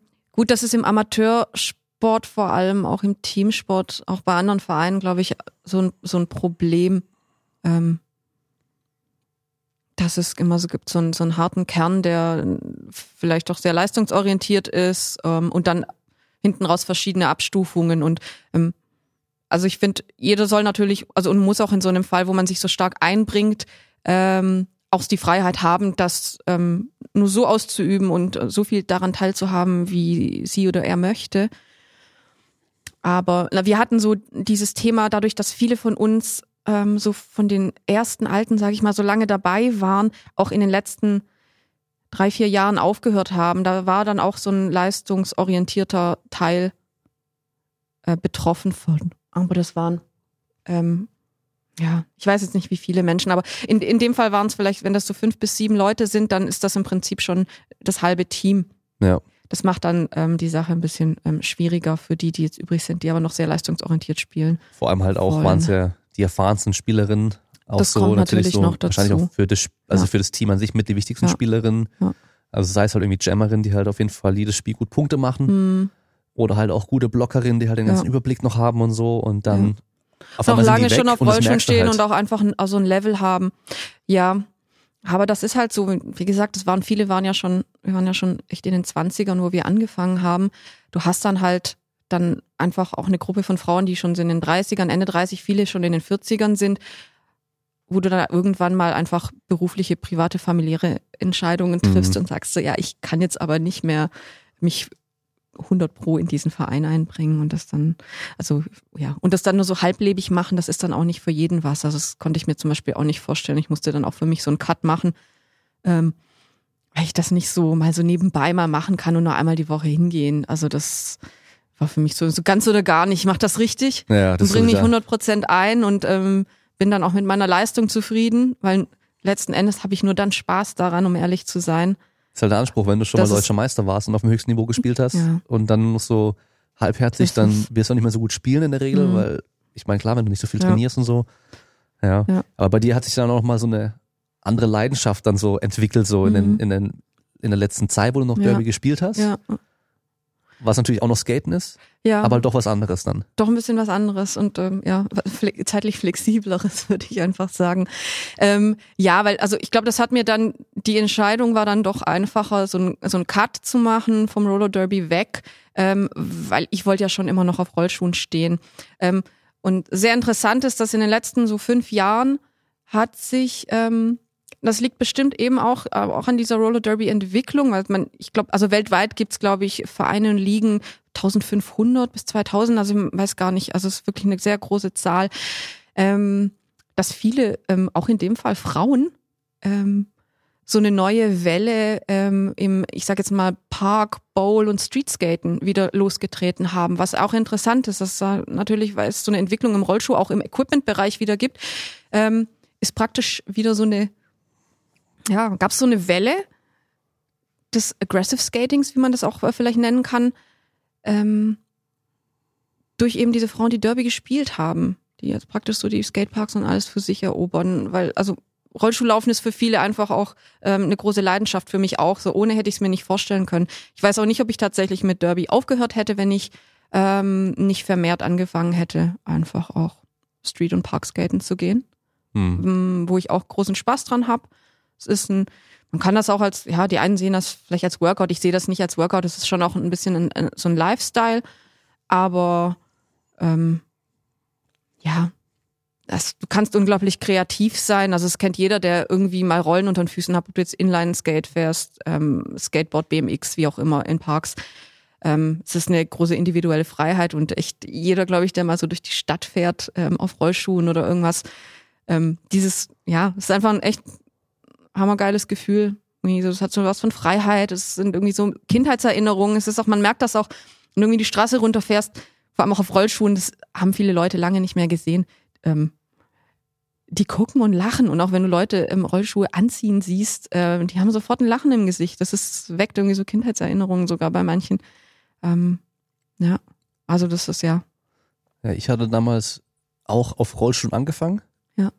Ja. Aber dann kam, also ich bin ja voll in diesem Inline-Skate-Boom dann drin mhm. gewesen, da habe ich ja voll mitgemacht, aber ich weiß noch so als ich weiß nicht, ob ich da drei Jahre alt war oder vier Jahre alt war, da habe ich so diese größenverstellbaren, diese, diese Anschnallrollschuhe. Ich weiß nicht, ob das so Fisher-Price-Dinger waren, aber diese, diese blau, ja, Dinger da gehabt, weil du dir so eine Größe verstellen ja. kannst, wo du mit deinen normalen Schuhen reingehst. Ja. Die hatte ich auch. Also da bin ich dann auch dann so, so, da ist mir mehr mit rumgelaufen fast schon. Ja, ja, die rollen glaube ich gar nicht richtig, ja, ja die sind dann so Safety. Aber ich habe jetzt auch schon überlegt, so wann ich meinen Kleinen auf solche Dinger stellen kann, weil das, das ist super geht für, halt, für die ja. Balance und, und, ja. und so, so Körperkontrolle ist das unglaublich. Also auf Rollschuhen stehen, das.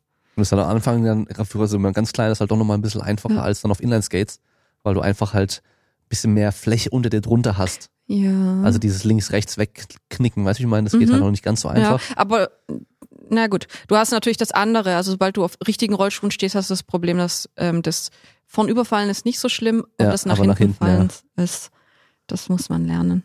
Ja. Das ist, ja. Ja, aber denkst du, dass da auch diese, so dieses ganze Retro, würde ich es mal nennen, weißt du, so, also so diese ganze Bewegung, weil man sieht ja, dass auf einmal laufen wieder Leute rum mit äh, Walkman, weißt du, Kassettenrekorder mhm. und so ein Zeug. Und da, sowas ist ja auch so mhm. ein bisschen so kann man auch so beobachten, dass sich da so ein bisschen was tut, dass da Leute wieder so Sachen von früher einfach cool finden. Jetzt auf einmal haben das wir ja von, von einem Style her, weißt du, diese, ja. diese Buffalos wieder und sowas. Aber halt eben noch weiter mhm. vorne eben auch irgendwie diese Rollschuhgeschichte. Mhm. Auch wieder so mit bisschen diesem Rock'n'Roll und so und diesem, denkst du, dass sowas auch noch mit dazugehört, dass da jetzt gerade wieder ein bisschen mehr geht? Insgesamt in dem Rollschuh, Rollschuh? Da bin ich mir nicht sicher. also vielleicht so auf den allerersten Blick. Also man muss dazu sagen, so eine Jam- und Dance-Skate-Szene gibt's ja schon lange in Deutschland. Ähm, und ah, selbst wenn das vielleicht, also ich kann es mir eigentlich kaum vorstellen, weil, also vor allem wenn du irgendwie so Street- und Parkskaten gehst, dann, das ist dann doch zu krass. Das ist ähm, vielleicht so als erster Berührungspunkt. So als erstes, als erster Berührungspunkt. Wenn du dann dran draufstehst und merkst, oh, das ist total schwer, was hier bei diesen Leuten so einfach aussieht. Ja, ja. Da kristallisiert sich dann immer schnell raus, ja. irgendwie, ob du dann jetzt irgendwie Bock hast, ähm, dir das erstmal anzutun, weil es ist natürlich auch mit doch viel, viel hinfallen und viel blauen Flecken verbunden. Also jeder dieser, dieser Sportarten ist. Ähm, deswegen weiß ich es nicht. Weiß ich es nicht. Aber ich glaube, spätestens, wenn du auf Rollschuhen stehst und ähm, die Straße runterheizt, ähm, ist dir irgendwie Retro-Mode erstmal total egal, weil dieses Gefühl einfach regiert ähm, und dich ja. total einnimmt. Und entweder du liebst es, was für die meisten, glaube ich, zutrifft, oder halt nicht. Ich meine, weißt du, selbst ähm, Decathlon hat ja Inline äh, Rollerskates mittlerweile. Mhm. Ich weiß nicht, ob die ja. schon immer welche hatten. Also so Inline-Skates hatten sie auf jeden Fall, aber. Nee, nee, es gibt so ein paar Brands, die das, ähm, es gibt so ein paar Marken, auch in, europäische Marken, die ähm, seit ein paar Jahren wieder Rollschuhe vermehrt produzieren, weil, weil sie diesen ähm, Trend mit aufgreifen wollen. Mhm. Ich denke, Roller Derby hat da ganz arg ähm, dazu beigetragen, ähm, weil das auch die Rollschuhindustrie, zum Beispiel auch ähm, viele amerikanische Firmen, gerade so in diesem Speedskate-Bereich, wo die Rollschuhe ihren Ursprung haben, auch echt gerettet hat, muss man mhm. sagen, weil also du hast hier plötzlich, keine Ahnung, 1000 liegen, wo wir Mitglieder haben von 20 bis 200 Leuten, die auch super teure, maßangefertigte Rollschuhe plötzlich kaufen. Naja, das, also das, es hat sich, als wir angefangen wie teuer haben, eure Sachen sind, ey, eure ja, Rollschuhe. Also aber wenn du, naja gut, das ist, ist ja irgendwie wirklich so Arbeitsmaterial. Wenn ich mir gute Rollschuhe kaufe, also ich habe auch für draußen so mein Setup, kostet bestimmt an die 800 Euro. Das ist nach oben hin deutlich mehr möglich. Und dann hast du natürlich Verschleiß, mhm. brauchst noch oft neue Rollenstopper etc. Ähm, die halten aber jahrelang. Also das ist halt ja. halt dieser Plastikkram, den du natürlich, wie du jetzt gerade sagtest, so Decathlon, diese für 100 Euro kriegst du auch nur für 100 Euro Rollschuhe. Ne? Also ja, damit würde ich mich nicht oft eine zwei Meter tiefe Bowl reinstürzen. Also kann man schon machen, aber die halten das nicht lange aus. Aber ein handgefertigter Lederrollschuh oder irgendwie so eine Hightech-Variante davon mit einer mit einem Alugestell etc. Das hat einfach seinen Preis. Das ja. hält dir aber Jahre, das geht eigentlich kaputt. Also kannst auf so einem Setup ein paar Jahre fahren und dann ist es wiederum nicht mehr so teuer. Also wenn du bedenkst, was die Leute für im Snowboarden, Surfen etc., was man da für Equipment ausgibt. Oder Fahrrad. Fahrrad, diese, stimmt. Viel, das ist voll gar kein Vergleich. Also, diese Wochenendfahrer, die halt irgendwie äh, nochmal 50 Gramm im Rahmen sparen, aber halt äh, genau. äh, 5 Kilo zu viel genau, auf Das sind dann nochmal ganz andere Preisklassen, glaube ich. Ja, ja. So. Ich war halt überrascht, weil ja. ich halt, ich kenn's vom Inlineskaten, weißt du, mhm. so, da, da bist du bei den Top-Dingern halt bei 300, 350 mhm. Euro oder sowas. Okay. Aber es ist halt schon nochmal was anderes, weil du hast einfach nur diesen gegossenen, die gegossene Hartschale ja. und dann ja. halt unten dran geschraubt die, die Frame und halt machst einen Innenschuh rein. Ja. Schon was anderes wie bei euch sind es ja normal, teilweise wirklich fürs Skaten draußen so mhm. fast Gibt's normale Schuhe, mal. die halt dann modifiziert werden für. Mhm. Okay, das wäre dann billig. Also mh, okay. du kannst dir tatsächlich, ähm, wenn du das möchtest, unter jeden Sneaker ein Gestell, also machst du eine, eine, im besten Fall vielleicht noch eine Aluplatte rein für die Stabilität, dann kannst du eine Schiene draufschrauben, das Ding ausrichten. Mhm. das funktioniert also für den Freizeitgebrauch und dann bist du auch bestimmt mit 150, 200 Euro dabei. Also das ist, okay. das kriegt man auf jeden Fall hin. Da kriegst du auch einen guten Schuh hin. Mhm. Ähm, aber so ein richtiger ähm, Rollschuh, der jetzt handgemacht ist und dann bist du handgemacht ja. in den USA, das hat natürlich dann auch einen Preis. Der ist dann auch super stabil. Der ist, ja. der hat Verstärkungen, der ist, ähm, je nachdem, ob du einen hohen oder niedrigen Schuh willst, hast du irgendwie eine Verstärkung um Knöchel rum. Du hast eine Sohle, die hart ist ähm, und zum Teil, wie gesagt, handvernäht etc. Das mhm. ist also. Ja, sowas gibt's mittlerweile für Inline-Skates auch, also im Aggressive-Bereich. Ja. Also okay. Speedskating ist, glaube ich, schon immer auch so, dass man da diese speziellen Schuhe hat, die sind ja. auch viel teurer auch wieder. Die sind teuer. Also die sind ja dann teilweise, sehen die auch recht ähnlich aus wie manche Skates von euch so der so der Oberschuh, weil es halt echt einfach nur mhm. um den mhm. Fuß rum ist und meistens mhm. aber auch Ja gut, im Rollschuh gibt's auch so diese diese Carbon Hightech Geschichten, genau, die kannst ja. du heiß machen und dann deinem Fuß natürlich anpassen. Ja. Das ist ähm, ich denke mal im Speedskaten ist wahrscheinlich auch nochmal ganz wichtig, mhm. dass das Ding wie ein Handschuh sitzt. Ja. Ähm, aber ja, das ist, ja. da muss man sagen, da, da das Aggressive Inline Skating, die haben sich halt schon so ein bisschen verkackt. Also da gibt's eine echt geile ja. Doku, ich weiß nicht, ob du die kennst, die heißt Barely Dead. Nee. Die kann ich dir empfehlen, die gibt's auch auf YouTube. Okay. Ähm, da geht es um die Story eben, also erstmal die ganze Entstehungsgeschichte vom Inline-Skating. Ja. Und ähm, also ich glaube, so Inline-Skating und Roller-Skating, das gehört beides vom Ursprung her irgendwie auch so zusammen. Also es gab von Anfang an eigentlich beides. So die, die eine hat die Idee gehabt, man macht die Rollen in eine Reihe. Mhm. Die anderen haben sie halt nebeneinander gemacht so. Ja, also Rollschuhe gab es schon deutlich früher. Also. Bist du sicher? Weil es gibt nämlich ja. Inline-Skating schon ich glaube, so 16. Jahrhundert. Ja, die ersten diesen, Dinge. ja, aber die gingen nie in Produktion in dem ja. Sinne wie, also ähm, zuerst hat sich tatsächlich so der Rollschuh entwickelt und der ging dann auch schon im, ich weiß nicht, ähm, die Anschnalldinger, vielleicht jetzt im 19. Jahrhundert noch nicht, aber im 20. Jahrhundert gingen ja. die Dinger in Reihe. Also und ähm, ja, der erste Inline-Skate tatsächlich, der dann auch für diese Zwecke äh, ähm, das war ja dann Anfangs, äh, Anfang als 80er Alternative Jahre. für die mhm. äh, Eiskunstläufer genau. und so. Für die Hockeyspieler ja. und so weiter. Das war Anfang der 80er Jahre und da fing das Ding an. Da war das aber noch sehr klein. Mhm. Ähm, und dann fing das an, dass ähm, die Rollschuhläufer, also auch die Vert-Skater aus den mhm. 70ern und 80ern anfingen dann umzusteigen, als das ähm, als das größer wurde, weil du natürlich, was jetzt die Geschwindigkeit vor allem und durch diese harten Hartplastikschuhe, die so ähnlich wie so ein Skistiefel ja auch aussahen, ähm, eine andere Stabilität ja. äh, bieten und die natürlich dann auch höher, weiter, schneller, ne? Genau, ja, das, das war so dieses Ding. Dieses Ding. Aber so, ja. da, da ist halt ganz interessant so die Geschichte, was da passiert ist, ähm, dass sich so die diese Aggressive Inland Skate Szene das eigentlich so selbst verbockt hat. Mhm. Weil das, der Boom, der war ja so, das ging ja so immer größer, größer, größer, so Ende der 90er, Anfang der 2000er. Ja. Und auf einmal war das dann weg vom Fenster so.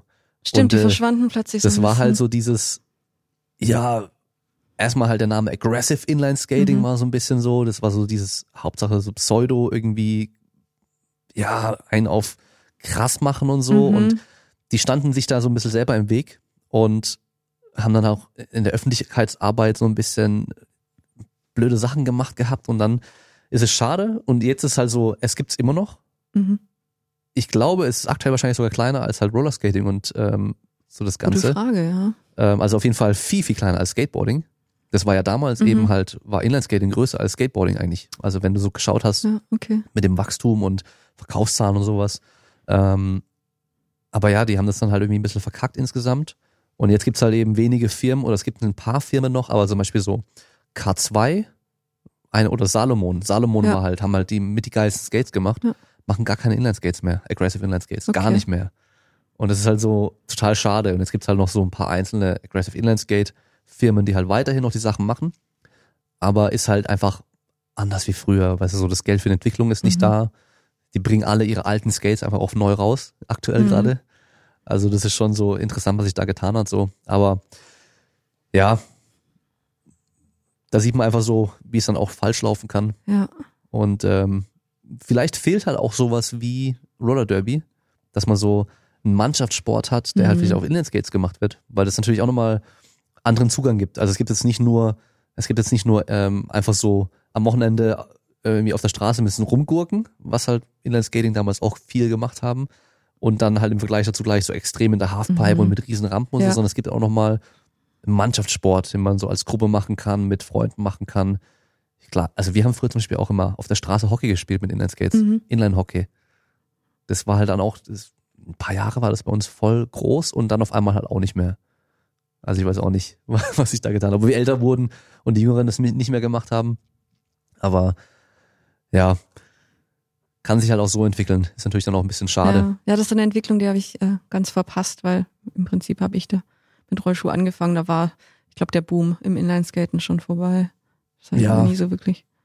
Der ging dann wahrscheinlich auch, also liegt bestimmt auch so, so ein bisschen so am Alter. Mhm. Also bist jetzt ein paar Jahre älter als ich. Mhm. Und ich war dann so eben gerade in dem Alter, wo halt alles irgendwie was mit Sport und sowas, also gut, bei mir immer Sport, aber halt, das war halt dann so das Neue, so das Coole ja, und dann wollte ich sowas Das war aber auch, auch so ein Männerding, das muss man ähm, das stimmt, ja. Das muss man sagen. Das ist, das ändert sich ja in den letzten Jahren. Ich weiß jetzt nicht, wie es in, in, in der Inline-Skating-Szene ist, aber in all diesen, ähm, ja. in diesen Sportarten, ob jetzt BMX, Skateboarding oder so, das ähm, war sehr lange sehr männerdominiert und ähm, auch im Rollschuh. Im, Wir hatten in so Deutschland uns zwei Mädels. Ja. Also, also eben eine Freundin von mir, die konnte auch einen Backflip in der Halfpipe. Mhm. Das war damals halt krass. Und ja. eben eine andere noch, äh, ich glaube aus Berlin oder so, ich bin mir nicht ganz sicher, die auch die war insgesamt noch ein bisschen besser, die konnte noch ein bisschen mehr, aber halt auch so einen Backflip machen konnte. Und ähm, ah, eine Brasilianerin, ich glaube, das Silber mit Nachname, aber die heißen ja alle so, äh, die dann auch Double Backflip vor ein paar Jahren okay. mal gemacht hat in der Halfpipe. Na, krass. Oder ich weiß nicht, ob sie es geschafft hat, aber auf jeden Fall probiert hat. Also die war richtig, die ist auch bei X-Games sowas mitgefahren. Ähm, da hast du aber halt dann auch schon mhm. gemerkt, so okay, ähm, so die Kraft und Power die kamen einfach nicht ganz so hoch wie die, wie die Männer. Es gab so ein paar Freaks, die kamen halt noch mal höher. Mhm. Also so richtig extrem. Ähm, X-Games war ja auch so ein, da war ja Inline-Skating ein paar Jahre lang so das krasseste überhaupt. Mit den meisten Einschaltquoten so. Und äh, Inline-Skating Halfpipe war so das Highlight. Mhm. Und jetzt gibt's kein Inline-Skating Halfpipe mehr.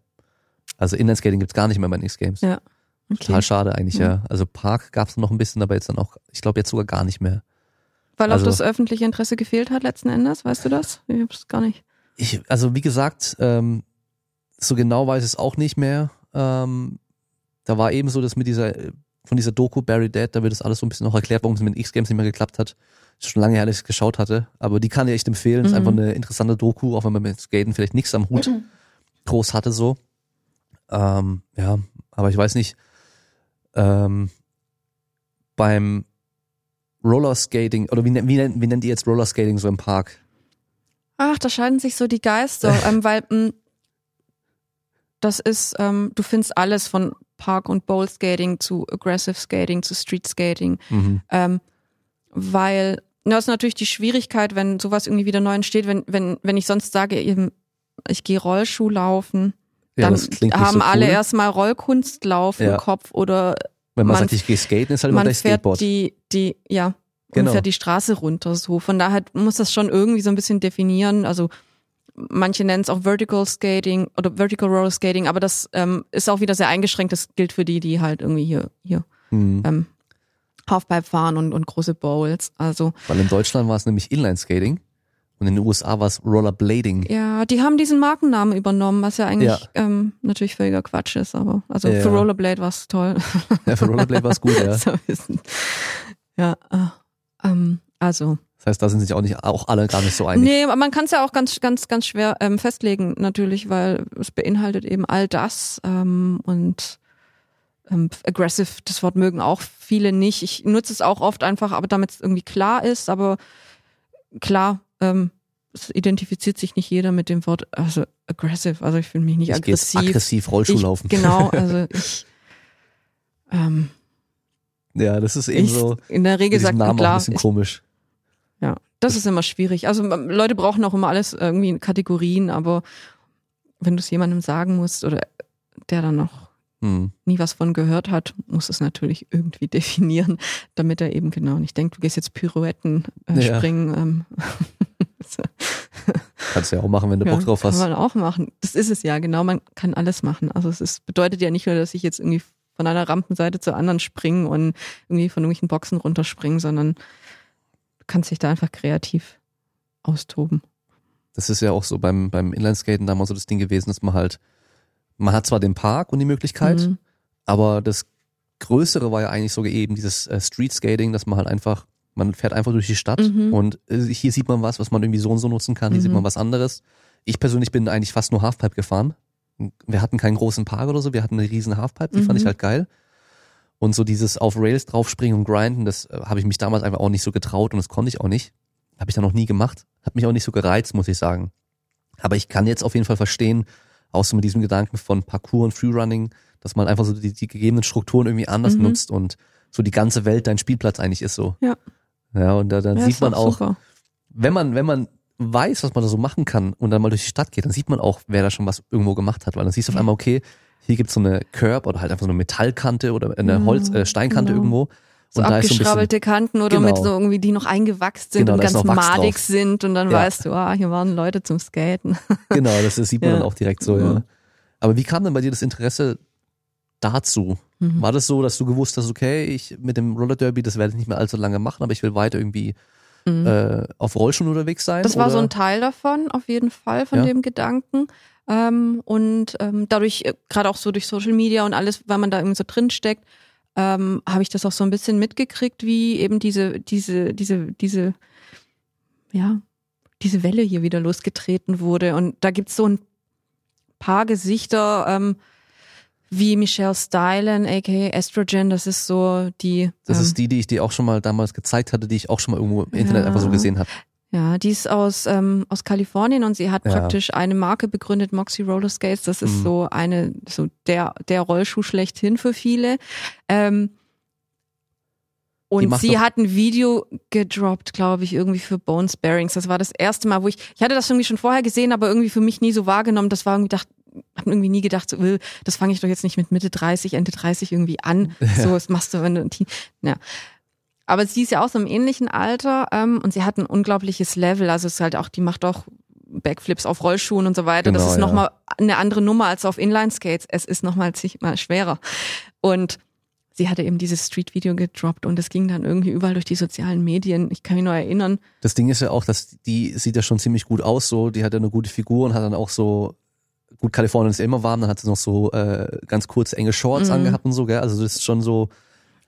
Also, also, es fällt einem auf jeden Fall auf, man genau. kommt nicht dran vorbei, wenn man so über dieses Video stolpert. Ja, genau. Und das hilft und dann, natürlich dann auch, dass es mehr geteilt wird, einfach und dann, von Leuten, die mit Rollstuhl Definitiv, aber so der andere Faktor ist, dass du siehst dann irgendwie so eine Frau, die halt genauso, und jetzt sage ich aggressiv und krass die Straßen skatet, wie man es von Skateboardern und so weiter kennt, ähm, wo wir vorher schon gesagt haben, es ist so eine Männerwelt, also für viele Frauen und Mädchen vor allem ist das schon so ein Thema, gerade zu so Skateparks im Sommer, die sind total voll und da sind lauter Typen und ja. da ist eine ganz, mm, da ist schon eine ganz besondere Stimmung. Da musst du schon wirklich, wirklich viel Mut und Selbstbewusstsein haben, um da alleine aufzuschlagen oder auch mit einer Freundin. Da fühlen sich ganz viele Frauen total unwohl. Und ähm, man ich sieht aber auch aber generell Anfänge, muss man auch Ja. sagen. Also das sieht man. Das, oh, hey, am das ja- Anfang, ich bin morgens gegangen, Ja. also in, morgens in den Park, wenn er leer war, ähm, um meine Basics zu lernen. wenn mich, also nicht nur, weil es mich gestört hat, irgendwie gesehen zu werden, das gar nicht ähm, so. Auch nicht mal, dass es aber- peinlich ist, aber das Ding ist ja, du, Du, du brauchst den dann da. Platz, du bist ja total überfordert, da fliegen Genau. Skateboards und alles Mögliche um dich rum. Du musst ja irgendwie, du willst ja niemandem im Weg stehen und du willst ja Sachen, wenn du Sachen lernst, willst du sie ja 50 Mal wiederholen. Das kannst du nicht machen. Bist im vollen Park, da kriegst du einen Run und dann musst du wieder raus und wenn du noch nichts kannst, Ja, dann ist der Run halt ganz gleich vorbei.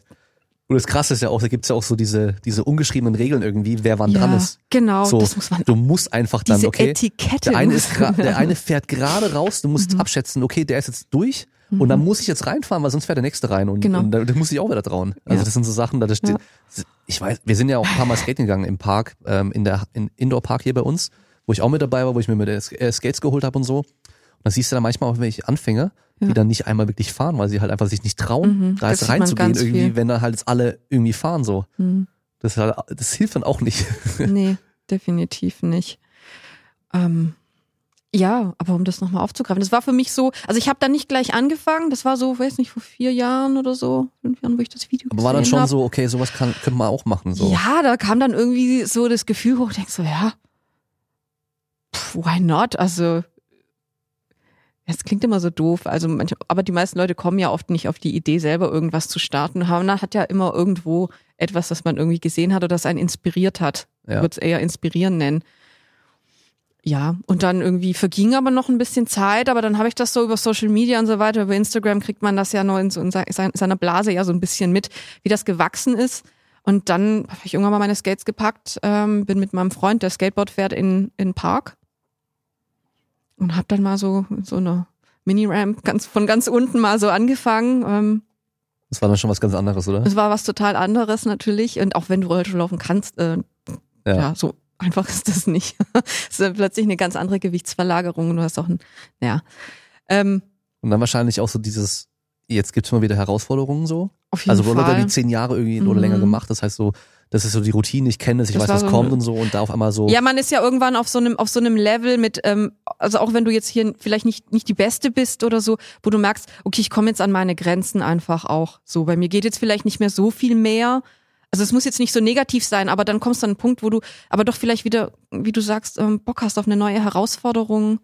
Ähm, und dann war das das auf jeden Fall. Also da, da musst du dich durchbeißen. Da brauchst du auch Durchhaltevermögen. Also es ist nicht so, du gehst irgendwie in, in, in eine Mini-Ramp und kannst das gleich nach zweimal. Also das kannst du vergessen. Mhm. Also da bist du einfach ein paar Jahre dran wieder. Ähm, und dann kommt noch dazu, ähm, dass du das einfach jederzeit machen kannst. Klar, du bist, wenn du draußen skaten bist, sehr wetterabhängig, aber ähm, ich fand es dann irgendwie auch nochmal schön, nicht in der Halle zu sein, nicht in voller Montur, an der Sonne, an der frischen Luft, wann du am willst. Wochenende, wann ich möchte, solange ich möchte, wenn ich irgendwie heute nicht in der alleine. Stimmung bin und nach Ja. einer halben Stunde denkst so, boah, heute floats nicht, hey, dann gehe ich wieder nach Hause. Aber wenn ich irgendwie merke, so ist echt heute einen guten Tag, ist eine coole Crew im Park, irgendwie, es macht total Spaß, dann kannst du auch mal drei, vier Stunden dort amhängen und manche bleiben auch länger. Also ja. Und du kannst, ja, das ist auch wieder so diese Connection auf der ganzen Welt. Also wir sind jetzt auch ein bisschen rumgereist in den letzten Jahren und ich packe meine Rollschuhe mittlerweile auf fast jede Reise mit ein und guck, wo ich skaten gehen kann, wo ich irgendwie Leute treffen kann. Hilft doch, dass dein Freund halt auch Skateboarder ist, Mm, weil dann ja, der hatte, der ist eben auch nicht mehr gefahren Ja. ähm, und hat halt ähm, ist dann halt wieder so ein bisschen mit eingestiegen. Mhm. Ähm, so. Dann haben wir das so ein bisschen zusammen gemacht, was dann eben auch wieder schön war, weil vorher war ich irgendwie drei, viermal die Woche weg, noch zusätzlich nach Ja. der Arbeit zum Training. Ähm, da machst du dann auch was zusammen, genau. Und dann versteht er es auch mehr, wenn du dann sagst, oh, ich äh, will jetzt in den Skatepark gehen, so wenn du im Ja. Urlaub bist. Und nicht so, so, äh, nee, ich will shoppen oder so, sondern äh, Skatepark ist dann natürlich auch cool, weil er dann Ja, ja, das, bei mir ersetzt das, hat, so. genau. Also Genau. shoppen gehe ich in der Regel nicht mehr. Also das ist so, wenn ich dann die Wahl habe, ähm, verzichte ich auf das Shoppen. Also ich brauche braucht nichts. Also, aber das gute Gefühl, dass dir natürlich sowas gibt, ist. Ja, vor allem, ich meine, shoppen kannst du ja von überall, aber skaten ja, kannst genau. du halt nicht genau. einfach überall. Vor allem halt, jeder Park ist auch anders und so, das ist natürlich Absolut. auch wieder cool. Es ist immer eine neue Herausforderung. Genau. Es ist genau. nicht so, wenn du, genau, du weißt das, wenn du in einer Halfpipe oder in einer Mini-Ramp warst oder in einem Park, dass du dann in jeden irgendwie gehen kannst. Klar sind die Sachen irgendwie immer ein bisschen ähnlich, aber sie sind dann doch immer sehr anders gebaut, die Transitions, also so der Radius von vielen ist dann wieder anders, du stehst drin und dann musst ja. du dich da auch erstmal wieder selber beweisen. Ähm, so. Was dann ja wahrscheinlich auch neu für dich war, nach diesem Wechsel vom Roller Derby zum, zum Park oder Aggressive oder sonst irgendwas skaten, einfach die Angst und mhm. die Überwindung, oder? Weil ich meine, ja. Roller Derby, klar, du, du hast natürlich auch ähm, Gegner und du mhm. hast dann halt auch mhm. mal, kann, kannst dich auch verletzen und Situationen, wo ja, du halt dann auch Durchhaltevermögen sowas brauchst, aber du stehst halt nicht auf einmal so auf einer also drei Meter Erhöhung mhm. und musst da jetzt runterspringen und hast dann unten irgendwie so eine kurze Biegung, ja. dass du dann wieder im Flachen dann bist so. Das ist ja schon nochmal was ganz anderes. Das ist was oder? ganz anderes. Also man, klar, im, im Roller Derby, so im Training, es gibt immer Sachen, vor denen hat man irgendwie Respekt oder sogar Angst, die zu machen, weil man ja sich dem nicht gewachsen fühlt oder noch nicht. Aber wenn du spielst, in dem Moment, wo der Startpfiff ertönt und das ganze Adrenalin irgendwie dir in den Kopf schießt und das ist ein Mannschaftssport, du hast alle um dich rum und das Publikum, vergisst du das sofort. Also da denkst du nicht mehr irgendwie, also da kann ich mich nicht erinnern, da dann Angst zu haben oder das so wahrgenommen zu haben, sondern du, also spielst einfach ab irgendwie, ja. was du kannst, ne? Und genau, im Park ist das was anderes. Also ich bin jetzt auch nicht, ähm, wie gesagt, war jetzt auch schon, ja, war 37, 36, wo ich das erste Mal in den Park gegangen bin. Ähm, ja, 37. Da gehst du schon mit einem anderen Respekt rein. Und ich würde lügen, wenn ich nicht sagen würde, dass ich auch immer wieder Angst habe, mich zu verletzen und ähm, dass es Dinge gibt, die ich mich nicht, nicht mehr traue und die ich jetzt vielleicht auch nicht mehr machen werde mit 40. Also keine Frage. Aber man wächst enorm über sich hinaus. Also ähm, also das ist, man macht das ja nicht aus therapeutischen Gründen, aber du merkst das dann schon. Also vor allem dieses ähm, dieses Gefühl natürlich, wenn man sich etwas getraut hat, was einem vorher also wirklich fast Todesangst gemacht hat, ist, wie du sagst, irgendwie an einer zwei Meter steilen Rampe zu stehen und das erste Mal da rein zu droppen, ist wirklich, das ist total krass, weil man wächst wirklich mit jedem Mal so ein bisschen über sich hinaus und ähm, wenn du mit so einem Gefühl nach so einer Session wieder nach Hause gehst, also das ist besser kann es nicht werden. Das ist wahrscheinlich wie ein Runners High, wenn du irgendwie gelaufen bist oder es ist ähnlich. Also das kennt jeder Sportler, der eben, glaube ich, so über seine Grenze hinausgeht, ob das jetzt ähm, Leistung, Mut, wie auch immer ist. Ja. Ähm, das ist, ja, also es gibt ja wenig, das einen so, so befriedigt, glaube ich, dann. Das ist schon so, so Momente. So was Besonderes von diesen ganzen Extremsportarten. Mhm. Also ich glaube, da, da, kann man die auch eigentlich so kategorisieren, was dann so mhm. als Extremsportart mhm. gelten kann, so die Sachen, wo man halt eben wirklich auch einfach nur Angst einfach auch hat und die muss man überwinden. Also mhm. ich aber weiß zu lernen, nicht, damit umzugehen genau. und den, dich nicht von, also ähm, klar, ich schaffe das auch nicht immer, aber einfach doch mal zu lernen, sich nicht von dieser Angst auch so leiten zu lassen, dass die nicht ähm, nicht nicht irgendwie dich so regiert letzten Endes in dem Moment, weil du kannst natürlich sagen, es gibt natürlich Momente, da kneift man. Klar. Packst du ein und gehst und bist aber scheiße drauf, Übel. weil du es nicht gemacht ja. hast. Und dann weißt du irgendwie, ey, ich will das aber irgendwann mal machen. So. Ja. Und wenn du es dann gemacht hast, hast du dich auch irgendwo selber besiegt ein bisschen und ich finde, daran wächst man schon auch. Brauchst du eine hohe Frustrationsgrenze. Also das weiß ich noch vom Tricken, da gab's halt Sachen, da die habe ich mich halt nie getraut. Mhm. So, weißt du, du landest dann irgendwie nach einem Salto mit einer Schraube auf dem einen Bein und mhm. musst dann das andere Bein weiter durchschwingen und den nächsten machen. Ah, okay.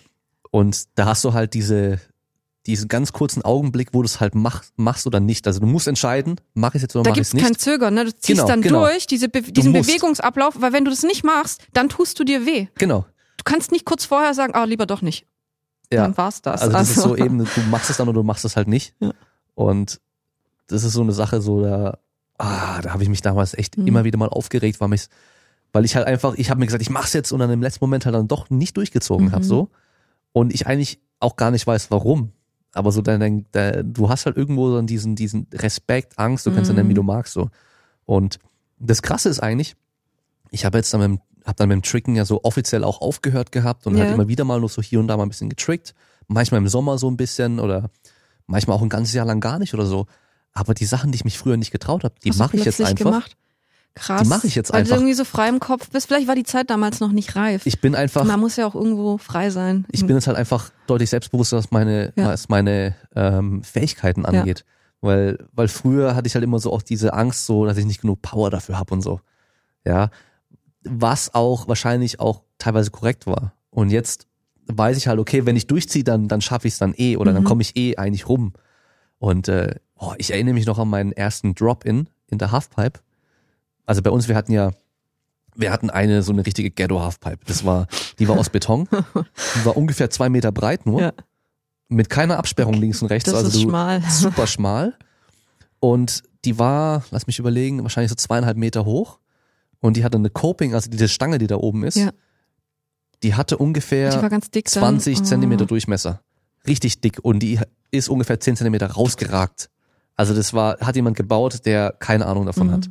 Das heißt, du stehst erstmal oben und siehst den ersten Teil der Wand gar nicht, ne? Du guckst erstmal nur in den Abgrund. Ja, aber die, die war nicht. halt nicht, die war relativ nicht ja. ganz so hoch, weißt du, so da ja. habe ich dann halt diesen Sit-In gemacht. Mhm. Also erst im Sitzen dann, man hockt sich an die Kante und dann wirft man den Oberkörper nach vorne, ja. zieht die Beine unter den Po sozusagen und dann steht man so äh, senkrecht an dieser Seite so mhm. dran so ungefähr und fährt dann da einfach gleich runter. Und dann auch irgendwann so ein Dropping gemacht und so. Und dann hatten wir unsere große Halfpipe eben. Und die war halt ungefähr vier Meter hoch. Und die hat halt richtig Word gehabt, also so diesen vertikalen Teil oben ja. von ungefähr am, bei dem niedrigen Teil von vier Metern hat ungefähr 30 Zentimeter Word gehabt. Okay. Und dann gab es noch eine Extension, die halt nochmal so 40, 50 Zentimeter nochmal höher war. Das heißt, da fällst du halt erstmal so einen Meter runter. Ja. Und ich weiß noch, ich habe mich damals halt, ach, wie alt war ich denn da? Also ich war da halt schon, schon noch jung, also ich war da vielleicht 10, 11 oder sowas um den Dreh. Ähm, und ich habe mich den Sit-In halt getraut weil da bist du halt deutlich niedriger, mhm. als wenn du dann stehst, ja. Und den habe ich halt gemacht, gemacht, gemacht und dann habe ich das erste Mal den Drop-In gemacht, dass ich mich auf diese Extension seitlich draufgehockt habe, wie für einen Sit-In, den ich mich da getraut habe, aber meine Füße seitlich auf die Coping am unteren Teil drauf gemacht habe. Dass ich sozusagen dann den Sit-In, aber halt gleichzeitig den Drop-In mache, ja. Ah. Aber ich weiß noch, das allererste Mal den richtigen Drop-In, dann stand ich da oben ungefähr eine Stunde. Mhm. Und ich stand halt jedes Mal da, habe mich hingestellt, dann, dann machst du den einen Fuß ja schon auf die Kante, dass der halb rüber ragt. Und dann musst du den anderen Fuß hochziehen, dich nach vorne reinfallen oder mhm. reinwerfen eigentlich und halt die Füße an die Wand dann dran packen so. Ja. Und da musst du halt einfach voll reingehen, weil sonst klappt es halt nicht. Ja. Mit dem Skateboard ja noch viel schlimmer. Wenn du mit dem Skateboard nicht dieses Committen, also nicht voll durchziehst, dann ziehst du dir gleich die Füße unten weg und haut dich halt voll auf den Arsch dann drauf. Also im besten Fall nur auf den Hintern. Ja, ja genau. Tatsächlich, sonst kann es übel aus. Übrigens als Tipp, für jeden, der jetzt zuhört und sowas mal machen möchte. Für sowas ist eine hohe Halfpipe deutlich angenehmer als eine, also eine ein Meter hohe Rampe, weil die Biegung dann nämlich schneller ist. Und wenn sie da die Füße wegzieht, haut sich richtig hin. Bei der hohen Halfpipe, da rutscht man runter wie bei einer Rutsche. Sie nach hinten haut, ja. Ja. Okay. Und ich haut's eigentlich fast immer nach hinten, weil du dich nicht traust, voll durchzuziehen. Also wer natürlich reinspringt ins Flache, der ist halt dann selber schuld, aber ähm, das Ding ist, ohne Scheiß, in der, in der großen Halfpipe fällst du eigentlich viel angenehmer, weil du halt eigentlich dann runterrutscht ich habe mich, wenn ich mir richtig weh gemacht habe, waren es immer die niedrigen Sachen Niedrigen, ja. und eben nicht so die in der Halfpipe. Aber auf jeden Fall, da stand ich halt, habe ich mir wieder hingestellt und hingehockt und immer hingestellt, wieder hingehockt und es mich nie getraut. Und das Einzige, was funktionierte, war dann einfach, okay, ich mach's. Ich stand, ich saß dann da, ich mach's, hingestellt und sofort gemacht. Sobald du oben stehst und ein bisschen zögerst, da runter schaust, mhm. dann sieht es halt so hoch aus. Ich meine, klar, du bist halt irgendwie vier Meter, dann noch bist du noch mal keine Ahnung, wie groß ich da war, vielleicht 1,30 oder so. Oder? Ja, plus, das heißt, plus die Rollen unter den Füßen genau, noch. dann bist du halt irgendwie so, sind deine Augen auf 5,50 Meter mhm. Höhe. Also man kann sich ja vorstellen, wenn man auf einem 3-Meter-Brett steht und dann wie hoch das, das, wirkt, das ja. Becken unten, man sieht das Wasser dann den Boden dann durch unten, ja. wie hoch man da ist, das ist schon super beeindruckend. Und mhm.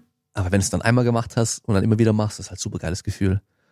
Also ja, das, das Gefühl mit den Rollen, mit den Rollen drunter, deswegen ja. habe ich mir auch in, den Skates wieder geholt. Ja. Und auch nicht nur so aggressive Skates, sondern normale Skates mit äh, drei großen Rollen unter jedem Fuß, wo du halt super schnell über den Boden gleitest, eigentlich mhm. fast schon fliegst. Ah, super geil. Das ist so ein Gefühl, so du, du kannst dann so dieses Hin und Her und einfach so fliegst über den Boden, so mhm. das ah, macht das macht schon richtig Spaß so. Das äh, kann ich auch voll verstehen, äh, als du es vorhin gesagt hast, so das ist einfach, wenn man da einfach dann runterheizt irgendwie, dann vergisst man auch das alles andere. Das, ja. das stimmt auch. Also das macht schon mega Bock. Auf jeden Fall, ja. Ein Punkt, den wir jetzt auf jeden Fall noch ansprechen mhm. müssen, weil du jetzt nicht einfach nur, also in Anführungszeichen einfach nur vom Roller Derby zum Parkskating gewechselt hast, sondern du hast ja jetzt auch direkt noch angefangen, für den Sport weiter noch was zu machen. Mhm. Und zwar hast du dann recht, recht schnell eigentlich, oder? Entschieden, dass du ein Magazin rausbringen mhm. möchtest, was dann deinen eigentlichen Job, deinen Beruf Journalistin mit deinem Hobby irgendwie koppelt. Ja. Und die eigentlich halt nur noch viel mehr Arbeit macht. ja, ich komme gar nicht mehr so viel zum Skaten, um ehrlich zu sein.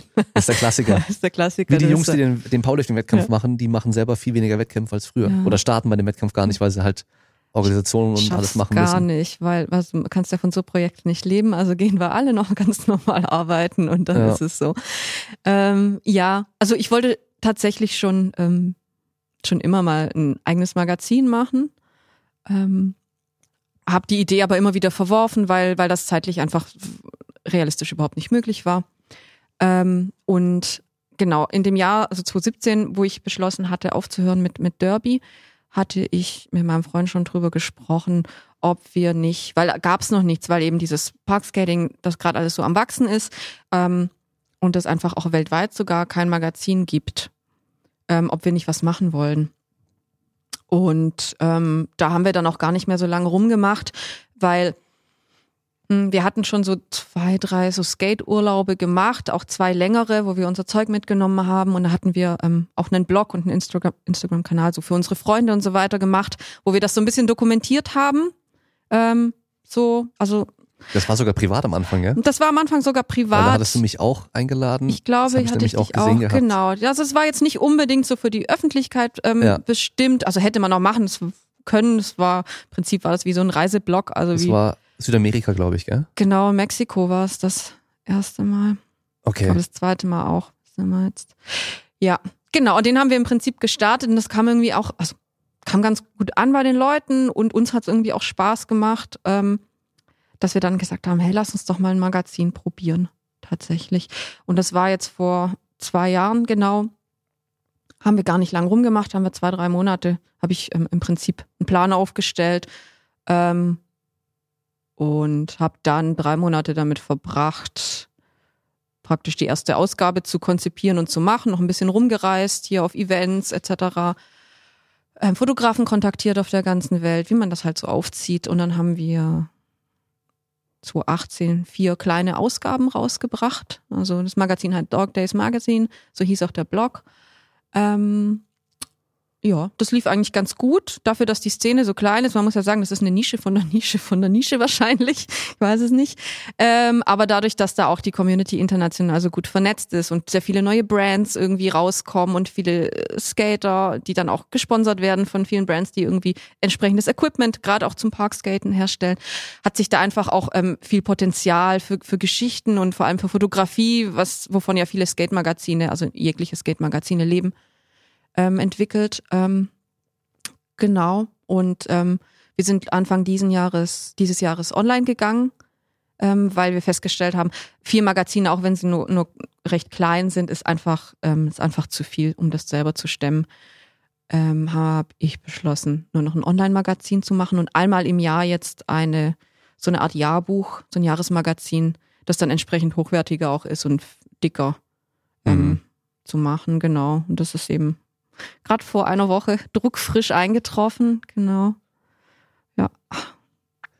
Das ist ja schon auch eine, eine Sache, die, also so ein Magazin, wirklich als Druckmagazin mhm. rauszubringen, in der heutigen Zeit wahrscheinlich auch nochmal so eine, eine besondere Sache wieder? Ist eine besondere Sache wieder. Natürlich ist auch äh, irgendwo ein Risiko. Du hast aber gerade ähm, wenn sowas ähm, wächst. Also ich wollte auch einen Beitrag leisten. Also ich will jetzt nicht einfach, sonst hätte ich irgendein kommerzielles Projekt auch machen können.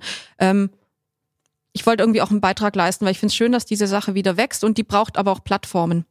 Also es geht nicht, es wird nicht funktionieren, wenn das nur irgendwie Leute ihre Instagram-Kanäle haben und ab und zu mal irgendjemand neue Grind-Blogs herstellt und die über Instagram promotet und ja. so weiter. Ich weiß nicht, ob das ewig halten wird. Also es muss irgendwo auch Leute geben, die auch Plattformen schaffen. Also gibt's auch andere, es gibt auch viele Fanzines ähm, und alle möglichen anderen Plattformen und Gruppen, wo Leute das vorantreiben. Und für mich war es eben ein Magazin. Mein Freund ist Grafikdesigner ähm, und Fotograf. Und für uns hat sich das einfach so als gemeinsames Projekt ergeben, dass wir da einfach ähm, Sachen kreieren können und ja, wie gesagt, also gerade dieses, dieses Plattformding und ähm, da an diesem Wachstum ein bisschen teilhaben, das mitgestalten, war für mich schon essentiell. Und dazu macht es einfach auch Spaß. Also das ist so, hm, Sonst selbst wenn man als Journalist machen, also sehr frei arbeiten kann, ja. sind das natürlich Themen, die mich persönlich sehr interessieren. Ich konnte dieses Ding komplett selbst konzipieren. Das ist so ein kreatives Spielfeld. Also kann da machen, was ich will. Also das Jahrbuch machen wir jetzt oder haben wir jetzt im Moment auch, also ohne Anzeigen, also alles selbst finanziert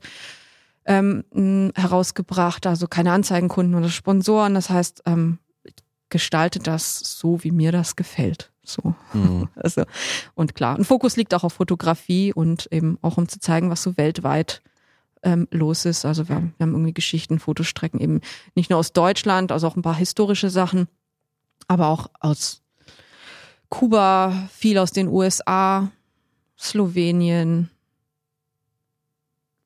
ja, Australien, also alles. Mhm. Da kann man sich einen guten Überblick verschaffen, wenn einen das interessiert. Und auch wenn einen die Geschichten jetzt nicht interessieren, wie gesagt, also zwei Drittel sind natürlich auch großartige Fotostrecken. Ja. Davon, ich meine, das ist ja auch so ein Sport, der halt optimal dafür eigentlich auch ist. Es ist ja auch beim, wenn man sich Skate-Magazine, mhm. Skateboarding-Magazine anschaut oder damals Inline-Skating, ja. das war ja, das, das lebt ja von den Bildern, ja. weil das sind ja Sportarten, die ja sehr visuell beeindruckend Absolut, auch sind ja. und klar, dann irgendwelche Interviews mit den Fahrern und sowas sind auch mal interessant.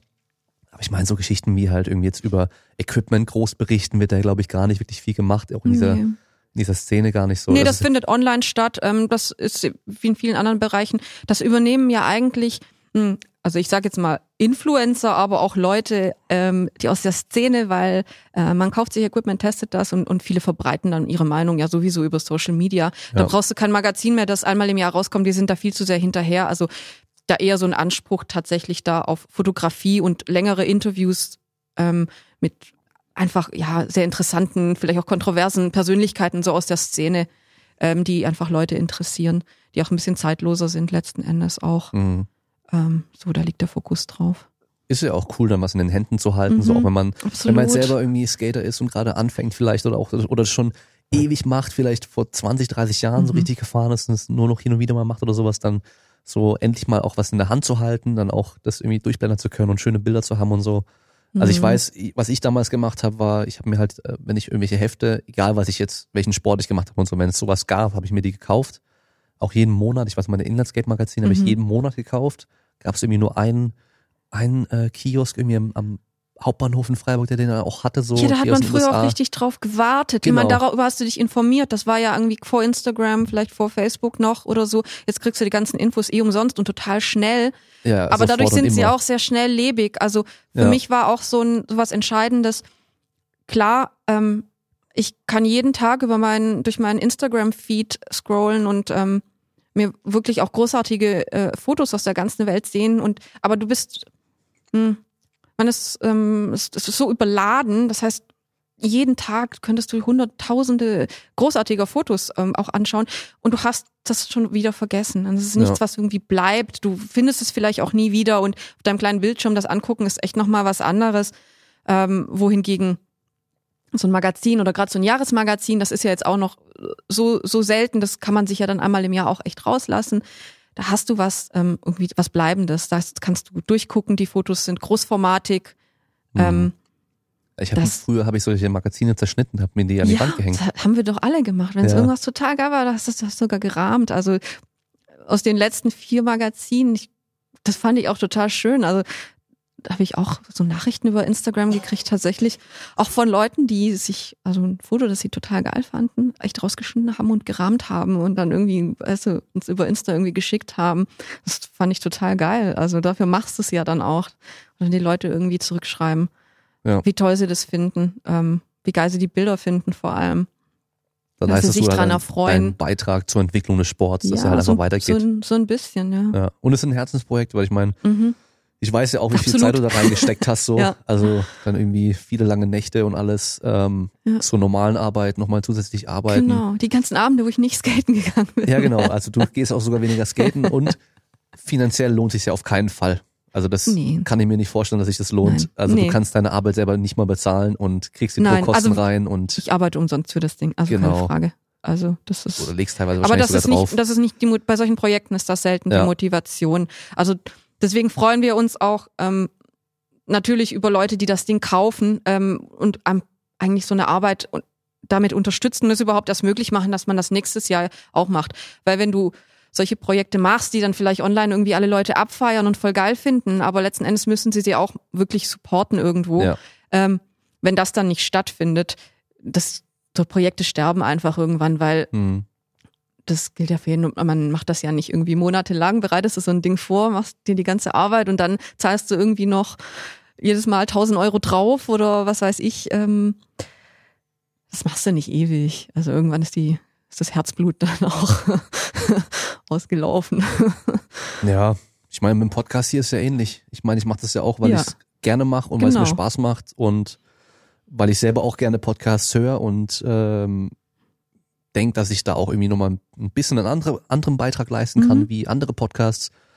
Aber wenn ich das rein äh, finanziell sehen würde, dann hätte ich erstmal wahrscheinlich gar nicht anfangen sollen, aber da hätte ich jetzt schon längst auch wieder stoppen sollen. Ja. Also rein vom finanziellen her und natürlich dann halt auch zeitlicher Aufwand und so, das viele unterschätzen einfach, wie viel Zeit mhm. für jetzt nicht jetzt speziell mein Podcast, aber halt generell für solche Sachen halt. Ja, die ganze Vorbereitung. Also ja. es ist ja nicht so, dass du setzt dich ja jetzt hier nicht hin und, und, und wir reden ein, zwei Stunden. Also du machst das ja jede Woche auch. Also es ist ja Vorbereitung, Nachbereitung.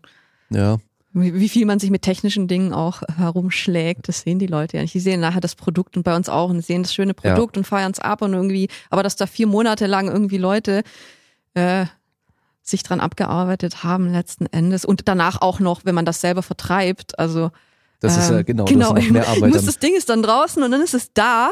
Ja, voll geil, aber jetzt muss es irgendwie noch an, an die Leute gebracht werden und einfach auch bekannt gemacht werden. Ähm, dann verbringst du einfach nochmal, so wie du auch, die ganze Zeit mit das Zeug irgendwie zu promoten, Netz, ja. Netzwerken letzten Endes, den Vertrieb selber zu machen, Päckchen packen, mhm. Zollformulare ausfüllen in meinem Fall jetzt. Das ist schon auch, ja. Da hast du immer so dieses. Kann man Podcasts nebenher hören. Ja, genau. Da hast du immer so das Problem mit dem, okay, was ähm, lasse ich es mir jetzt frei, komplett zu machen, was ich mhm. will und mache dafür halt keine Werbung und nichts mit rein mhm. und sowas und habe komplett freie Hand. Ich kann mhm. wirklich machen, was ich will, auch wenn es dann, was weiß ich, den Leuten vielleicht nicht so gut gefällt oder gut gefällt oder so, was auch immer. Oder ich versuche da Werbung reinzupacken und dann weiß ich aber auch, dass manche sagen werden, oh, da ist ja Werbung drin und so, das finde ich gar nicht cool. Mhm. Ich habe jetzt so ein dickes Heft und ein paar Seiten sind Werbung oder so. Ja. Aber dann muss natürlich dann, wenn du keine Werbung machst, halt theoretisch teurer verkaufen. Ja. Und dann gibt's bestimmt halt immer ah, so ein paar, die halt sagen, oh, das ist aber so teuer. Äh, wenn ich guck, das Skateboard-Magazin kostet aber nur so und so viel, weißt du? Ja, genau, aber das Skateboard-Magazin hat ja. vorne 20 Seiten Werbung. Ähm, genau. Bis du dann irgendwann mal zu drei Beiträgen dich durchgeblättert hast. Das ist ganz andere Auflagen und das sind ganz Kram andere natürlich. Auflagen. Klar, man ich könnte das, Leute. ich könnte das anders machen, ja. definitiv, aber das möchte ich in dem Fall jetzt nicht.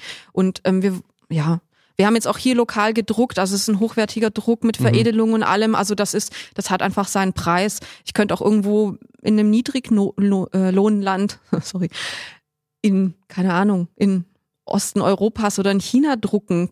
Mhm. Könnte man es viel billiger machen, klar, keine Frage. Aber irgendwo reden immer alle auch über Nachhaltigkeit und Fairness. Und in so einem Fall habe ich mich dafür entschieden, das hier zu machen hier drucken zu lassen, selbst zu vertreiben und einfach auch dahinter zu stehen. Also auf Naturpapier zu drucken, etc. Also das ist so, das hat aber eben seinen Preis und dann und selbst wenn der Leuten hoch vorkommt, ähm, also du weißt ja selber, was du vielleicht für einen Podcast verlangen müsstest. Letzten Endes, wenn ja. man einen Großteil davon verkauft, hat man die reinen Produktionskosten reingekriegt. Und damit bin ich zufrieden. also. Ja, ich meine, wenn ich mir jetzt das, Mag du hast mir das Magazin vorhin gerade gezeigt, wenn ich mir da anschaue, wie viele Leute dann sonst noch mit mhm. involviert waren, also die dann, so wie ja hier auch, also der Podcast war jetzt auch nicht da, wo er ist, wenn nicht die ganzen Gäste sich die Zeit genommen mhm. hätten, einfach so mir ihre Zeit schenken, sag ich mal, und die Möglichkeit geben, halt mit denen zu quatschen und ähm, daher genau das Gleiche. Die Skater, die sich dann halt getroffen haben zum Fotografieren mhm. und so weiter, dann die Fotografen, die da unterstützt haben. Ähm, das ist ja auch nochmal so eine Sache, die dann auch nicht vergessen werden darf. Mhm. So, das ist, das ist, da kommen schon ein paar Leute zusammen, Arbeit, die halt einfach ja. das gerne machen ja. und äh, das unterstützen ja. und größer machen wollen und davon mhm. profitieren am Schluss ja auch alle eigentlich. Ja, ja, man muss einfach, ähm, es muss auch in vielen Köpfen ankommen, dass auch kreative Arbeit Arbeit ist. Ja. Also ähm, ganz oft werden ja Leute, die im kreativen Bereich arbeiten, das ist jetzt egal ob Musiker, ob du im Grafikdesign, Design, als Autor, wie auch immer arbeitest, Podcasts machst und so weiter oder im sportlichen Bereich. Hm, da wird ja manchmal so wahrgenommen, dass das irgendwie so eine Art Hobby ist, das du zum Beruf gemacht hast. Aber dem ist ja natürlich nicht so. Also das ist das ist einfach auch Arbeit. Also mhm. genau, weil äh, Hobby ist, wenn ich all das nicht mache, sondern einfach ähm, abends ins Kino gehe oder ins Fitnessstudio oder in den Skatepark oder Skifahren gehe, ähm, ohne irgendwelche Verpflichtungen ähm, zum Spaß. Dann ist es mein Hobby, aber ja. Ja, ich meine, wir machen die Verpflichtung, die machen wir uns oder geben wir uns auch selbst, auch Auf diesen Druck. Fall. Ja, klar. Weil ich meine, du willst ja dann, wenn du schon so sagst, ich mache so ein Magazin, willst du ja auch möglichst gutes Magazin rausbringen und ja. hast ja auch, du fühlst ja, das ist eine Verpflichtung den Leuten auch was Gutes Fall. zu liefern. Das habe ich ja auch hier Du stehst da ja auch irgendwie für ein. Also du ja, genau. stehst ja auch dahinter. Also das, genau. Gerade wenn man das so zusätzlich macht, du mit deinem Podcast, du ist ja jetzt nicht, äh, heute mache ich das mal nur so nebenbei. Ähm, ja. macht man einfach nicht. Also man steckt da einfach unglaublich viel Leidenschaft rein. Ja auf jeden Fall. So, ich würde sagen, ja. wir kommen mal langsam zum Ende. Und eine Sache, die wir auf jeden Fall nochmal ansprechen müssen, ist, wenn jetzt jemand Interesse am Skaten hat, ja. Rollerskating, mhm. sei es Roller Derby, sei es im Park skaten, was kannst du denen da empfehlen? Also wo kann man sich informieren? Mhm. Wo kann man Equipment bekommen auch? Das sind ja auch so Sachen, also viele wissen ja gar nicht mehr, wo man sowas kaufen kann. Also bei Decathlon kriegt er Rollschuhe. Aber wenn ihr im Park skaten wollt, würde ich mir die wahrscheinlich eher nicht kaufen. Mhm. So wie die Inline-Skates dort genauso. Also da gibt's auch welche für, für Halfpipe und sowas, aber ja. lieber nicht kaufen, dann lieber gleich auch ja. richtige kaufen. Wo kann man sich informieren und ähm, ja, wie fängt man am besten an? Am besten anfangen ist natürlich erstmal einfach sich trauen und rauszugehen, ne, wenn man Rollschuhe hat. Ansonsten, wenn man sich mit, ähm, wenn man das nicht alleine machen möchte oder sich irgendwo connecten möchte, wie gesagt, fast jede größere deutsche Stadt oder jede würde ich sagen, hat ein Roller Derby Team. Die kann man alle anschreiben. Die haben Facebook-Seiten. Also wenn man Roller Derby Stuttgart eingibt, Roller Derby Erfurt, Roller Derby Karlsruhe, dann wird man sofort fündig da kann man erstmal die Leute kontaktieren und dann kann man dort auch schon mal nachfragen, ob es da vielleicht welche gibt, die eben nicht nur Derby spielen, wenn man keine Lust hat auf einen Vereinssport, ähm, die irgendwie auch Parkskaten gehen. Ja. Dann gibt's, ähm, es gibt eine Community, ähm, die findet man im Netz auch überall über die Seite sipcrew.com Com, also cibcrew.com. Chicks in Bowls. Früher war das Chicks in Bowls, okay. genau. Sie haben das aus Inklusionsgründen. Okay. Ähm, ist das auf CIB ähm, das kürzelt, gekürzelt worden, wie man sagen möchte. Also ähm, findet man auch über die Hashtags. Also es gibt irgendwie, wir haben auch eine Gruppe, findet man über die Hashtags auch Instagram. Man kann gucken, CIB, Erfurt, Berlin, wie auch immer wird man auch fündig. Die kann man anschreiben. Also auch uns, auch übers Magazin uns. Wir sind auch hier eine kleine Crew und, und kennen auch Leute in fast allen Städten. Einfach kontakten und sagen, man hat irgendwie mal Bock, irgendwo mitzukommen. Also wir sind da auch offen. Das ist keine, das sind keine geschlossenen Gruppen und und ähm, äh, Freundeskreise, die man irgendwie nicht reinkommt. Also von daher. Die, ähm, also Stuttgart äh, Roller Derby macht doch auf jeden Fall auch immer wieder Newbie Days, wo dann mhm, Leute genau. ausprobieren können, Absolut, dann auch gar keine ja. Skates brauchen, die ja. können dann dort Skates einfach sich ausleihen. Ja. Und ausprobieren das ist natürlich ja. auch, glaube ich, eine gute so Möglichkeit, zum ersten Mal auf zweimal im Skates Jahr zu stehen. auf jeden Fall, genau, gibt es ähm, gibt es so Schnuppertrainings. Im Prinzip steht auch auf der Homepage des svrd.de und ja, also ich meine, dass sie zweimal im Jahr auf jeden Fall stattfinden. Steht auf der Homepage einfach eine E-Mail schreiben. Da kriegt man noch Leih-Equipment, also man kann sich das unverbindlich ähm, anschauen, ausprobieren. Ähm, und wem das dann auch gefällt, der kann, glaube ich, einen Monat lang auch erstmal einfach nur mitmachen, diesen Anfängerkurs mitmachen. Da gibt's, da fängt's wirklich mit Basics an, mit Rollschuhlaufen lernen. Fallen lernen. Fallen, stoppen, ja. losrollen. Ähm, kann man einen Monat unverbindlich ähm, mitmachen und sich dann entscheiden, ob man in den Verein eintreten will oder nicht. Ja, diese Möglichkeiten gibt's. Was ich dann noch sagen kann, also jeder, jede Sportlerin oder Sportler, weil mittlerweile machen es ja auch Männer, gibt's ja auch Männerteams, die das mhm, machen. Derby, Teilweise auch viel. gemischte Teams, ja. bei manchen Spielen. Ähm, gibt's auch, ja. Aber der Sport ist sehr inklusiv. Gerade was ich jetzt halt sehe, ähm, mit Stuttgart zum Beispiel, dass halt einfach auch Spieler gebraucht werden, Spielerinnen gebraucht werden. Jede Sportlerin oder ehemalige Sportlerin, die vielleicht irgendwie früher Mannschaftssport gemacht hat mhm. oder irgendwie Individual Leichtathletik oder Kampfsport oder sowas. Wenn ihr weiterhin noch irgendwie einen Sport haben wollt, wo ihr Gas geben könnt, wo ihr als mit einer Mannschaft trainieren und spielen könnt, wo ihr auch mal ein bisschen, ja, wie gesagt, Vollkontakt machen wollt äh, oder könnt. Und vor allem, wo ihr dann auch wahrscheinlich recht schnell, solange ihr auf Rollschuhen dann auch einigermaßen gut zurechtkommt, auch recht gut auf einem guten Niveau auch spielen könnt, weil der Sport einfach auch noch nicht so riesig ist und halt auch noch immer wachsen ist, dass man, wenn man nur eine gute Athletik hat schon, das mhm. ausnutzen kann und dann ziemlich ja, gut. Definitiv. Ähm, ich meine, da haben wir auch in Stuttgart eine, die äh, früher Basketball gespielt hat und die halt einfach auch sehr groß ist und stark ist und ähm, die kommt halt auch einfach viel leichter durch, auch wenn sie vielleicht nicht die beste Skaterin mhm. sein sollte ähm, oder auch vielleicht teilweise die Regeln vielleicht gar nicht so gut kennt, aber das ist, äh, Regeln sind scheiße komplex auf jeden Fall. Also ich check da auch noch nicht alles. Ähm, aber, aber, da, da wächst man, man, dann rein, ja. Genau, aber mhm. da kann man auf jeden Fall recht gut mhm. gleich mithalten so und kann dann auch ähm, seine eigenen Vorteile auch gut ausnutzen. Ähm, und auch eine Sportart äh, ist, ist auch nicht bei jeder Sportart so, wo wirklich alle Körpertypen irgendwie vertreten sein können. Ja, definitiv. Also es gibt von klein und super zierlich zu ganz groß und äh, was weiß ich, vielleicht 20 Kilo mehr auf den Rippen, äh, ist ja. alles mit dabei. Ähm, ich glaube, ich glaube, war das äh, Irland die eine, äh, die mal auch hier in Stuttgart gegen euch gespielt haben, die Teamkapitänin, die wirklich einfach nur mega, mega, mega. Oh, ich weiß es gar nicht mehr. Korpulent, ja. sag ich mal, war. Ja. Ich, ich glaube, ja, da warst du, glaube ich, sogar mitgespielt. Ich bin mir nicht ganz sicher. Es dürfte vor, vor drei, vier Jahren gewesen sein. Themen, ich habe so viele Spiele gespielt. Ja, auf jeden Fall. Ähm, selbst so eine kann da mitspielen, war Team-Captain ja. und äh, kann natürlich dann ihre, ihre Körperlichkeit auch ausnutzen, weil die kann man halt schwer wegschieben. Mhm. Ja, also das ist auch, auch eine, eine Besonderheit der Sportart, dass man halt wirklich ähm, jeder Körpertyp, also auch. Ja, man findet Positionen, also für viele ähm, äh, Körpertypen. Das ist also irgendwie, groß, das finde ich das auch das Schöne daran. Dick, dünn. Also es ist. Können alle irgendwie mitmachen so. und auf ihre Art und Weise damit spielen. Ja. Und eine Sache, die ich noch sagen muss auf jeden Fall, die ich auch dir nochmal sagen Was? muss, weil ich das auch immer wieder auch äh, gesagt und geschrieben habe, wenn ihr Parkskaten macht, im Park, Street, Halfpipe, Helm anziehen. Gell? Ja.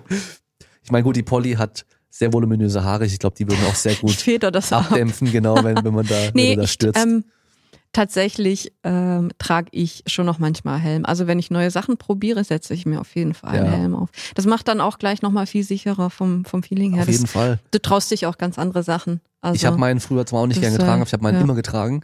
Und da bin ich auch froh drum. Mhm. Und äh, wenn man sich so das Skateboarding anschaut, da war ja zum Beispiel Tony Hawk früher als, als kleiner Junge schon, war da ja auch zwar irgendwo voll der Uncoole, wofür er damals auch immer viel belächelt wurde, mhm. aber er war auf jeden Fall jemand, der halt immer Schoner getragen hat, Knieschoner, Ellbogenschoner und immer einen Helm getragen hat, weil man unterschätzt wirklich, wie schnell das mal passieren kann, dass man da mal ja. blöd stürzt und ähm, so. Ja, vor allem wenn man anfängt, also wirklich ja. und, und diese Balance noch nicht hat, das ist so, es gibt so eine, so eine Millisekunde, wo du dich irgendwie in so einer Rampe plötzlich aufrichtest und es dich dann nach hinten ähm, haut. Ähm, das ist nicht zu unterschätzen. Also ja. da wird man mit den Jahren auf jeden Fall sicherer, keine Frage. Das kann man schon kontrollieren. Aber zum einen, genau, wenn man Neues probiert, zum ersten Mal etc., ähm, unbedingt einen Helm tragen, ja. Die Geschwindigkeiten sind einfach ziemlich hoch, die ja. man da erreichen kann. Und Knieschoner empfehle ich bei Rollschuhen auch, ja. weil hm, man steht nochmal anders als auf dem Skateboard oder so stehst du seitlich, da fällt, sieht man die Leute auch eher auf die Seite fallen. Ähm, wenn du auf Rollschuhen, halt auch, wenn du wenn du hängen bleibst oder sowas, dann ja. kommst du halt ganz auf die Füße und dann wegrennen und die können rausrennen, so, genau. genau. Wenn man sich den Schwung mit Rollschuhen geholt hat, ähm, ich nehme an, mit Inline Skates fühlt sich's ähnlich an, ähm, ist es tatsächlich so, wenn du auch nach vorne fällst, dass du oft auf die Knie fällst, wenn mhm. du jetzt nicht schon weiß nicht, 15 Jahre Rollkunstlauf gemacht hast und so einen Reflex hast, dich zu, auf die Seite zu drehen, haben das Anfänger in der Regel nicht, von daher. Ja. Knie. Also ich kann es echt nur empfehlen. Also Helm auf jeden Fall das allererste, weil klar, eure Knie können zerschrammt sein, aber wenn ihr einmal blöd auf den Kopf gefallen seid, dann kann es halt schon auch vorbei sein, wenn es blöd läuft. Mhm. Ähm, ja. Zu Knieschonen habe ich noch eine Geschichte. Eine, also wie ich, ich meine, klar, so als junger Teenie, da haben wir schon echt viele, viele dumme Sachen gemacht, was so Risiko angeht. Äh, ich habe zwar in der Halfpipe und so immer Knieschoner und alles getragen und Helm und so. Ähm, wir haben aber zum Beispiel mit so Kickboards, also wir hatten da so, mein Kumpel hatte eins, ich hatte eins so, oder so, so Scooter einfach nur so, aber so komische, nicht so normale wie jetzt. Und da sind wir bei uns den Kirchberg, da ging seitlich eine Straße runter, die war halt, also ich weiß nicht, wie viel Prozent Steigung die hat, aber die war sowas von steil. Und die Strecke war vielleicht 50 Meter lang, also du wurdest super, super schnell. Und unten bist du halt direkt auf die Straße quer. Mhm. So, es war halt nur in der, in der Siedlung, sag ich mal. Also das heißt, da fahren nicht viele Autos, aber es sind Autos gefahren mit einer Kurve. Das heißt, du hast nicht gesehen, wer da kam. Wir sind halt Vollgas runtergeheizt einmal. Also immer wieder. Und haben wir Glück gehabt, dass wir halt nicht einmal, dass ein Auto kam. Also so, so Zeug haben wir gemacht. Aber das eigentlich dümmste war, dass wir, also bei uns im Dorf gab es so einen Spielplatz ganz, ganz oben auf dem Berg. Und da konntest du halt echt, wenn du da Vollgas runtergefahren bist, bist du ungefähr vielleicht eineinhalb Minuten am Stück gefahren. Also es war schon eine sehr, sehr lange Abfahrt. Und wir sind dann halt da mit den Skates runtergeheizt von ganz, ganz oben. Die ganze Straße lang wurden immer schneller, immer schneller. Und dann sind wir auf dem letzten Stück Straße, bevor es auf die Hauptstraße quer drauf ging, sind wir halt so 200 Meter davor einfach auf die Knieschoner gesprungen zum Bremsen. Das heißt, ich bin halt, wir sind auf den Knien einfach dann fast bis an die Straße rangerutscht. Und jetzt, wenn ich mir drüber nachdenke, äh, wenn ich drüber nachdenke, und ich denke, hey, wenn mir die Knie schon runtergerutscht wären, dann hätte ich keine Knie mehr gehabt, ey. Das ist total bescheuert. Aber es hat Spaß gemacht ohne Ende. Das war wahrscheinlich dieser. Adrenalinkick, der halt dann auch mehr Spaß gemacht hat ja. nochmal. Ja, aber weißt du, jetzt in deinem Alter denkst du über sowas nach. Damals ja, ja, hast du nicht auf jeden dann Fall. gedacht, dass deine Knie schon ja runterrutschen könnten. Richtig bescheuert, ey. Vor allem halt voll draufgesprungen auch noch. Ja, ja war bestimmt geil. Hat Spaß gemacht auf jeden Fall, ja. Aber auf jeden Fall auch wieder ein bisschen Risiko. Ja. So, ähm, zum Abschied bekommt mein Gast immer noch mal das Wort. Ich hatte nicht vorbereitet, ich weiß. Man sieht schon, ah, die Zuhörer sehen es den Blick nicht, aber so äh, kurz erschrocken, so, oh Gott. Ähm, du kannst sagen, was du willst. Du kannst auch einfach dein Magazin promoten, wo man das kaufen ja. kann, wer das kaufen möchte. Ja, genau. Ähm, kannst nochmal irgendwie eine Message an alle Skater geben oder jemand, der eben noch kein Skater ist oder vielleicht auch an Leute, die jetzt in einer Sportart aktiv sind, die eben noch nicht so bekannt oder groß ist oder so, was man machen kann. Also es gibt ja jetzt alles Mögliche. Wir haben schon über viele Themen gesprochen. Oder vielleicht auch was, warum es äh, Roller Derby Spielerinnen auch Krafttraining machen sollten. Ich meine, das hast du ja auch eine Zeit lang mhm. mit mir gemacht. Vielleicht ja. hast du auch irgendwie da nochmal so eine so eine Alles Themen, zu denen Message. ich noch was sagen könnte. Also ich freue mich natürlich, wenn die Leute auf unsere Homepage gehen, auf dogdaysmagazine.com und das Magazin sich anschauen und vielleicht auch kaufen und das supporten. Oder ich freue mich auch, wenn ganz viele Leute äh, sich Rollschuhe kaufen und wieder sich an ihre Kindheit erinnern und äh, einfach Rollstuhlaufen gehen, weil es einfach unglaublich viel Spaß macht. Habt ihr einen, Hashtag irgendwie, Dog Days oder sowas? Mhm. Wie ist es das ist Hashtag? einfach Dog Days Magazine. Dog Days Magazine. Also wer jetzt die Folge hier hört und seine Rollschuhe wieder auspackt. Ja. Oder, vor, oder auch Inlineskater oder Skateboard, ist ja egal. Wir reden einfach mal einfach von Rollsport, oder? Das ist doch, mhm. ist doch auch okay. Und ihr rausgeht und ein bisschen fahren geht, dann macht ein Foto oder macht irgendwas, macht eine Story, einen Post und Hashtag ja. Dog Days Magazine, Hashtag Kraftraum Podcast. Dann sehen wir nämlich geil. auch, ob wir da jemanden erreichen in der Richtung. Ja, das wäre schön. Alles klar. Okay, cool. Dann alle Infos kommen auch wieder in die Show Notes. Das heißt, der Link zur Webseite, wo ihr auch das Magazin euch anschauen könnt. Der Link zu Instagram. Und wir hören uns dann wieder beim nächsten Mal. Ciao. Ciao.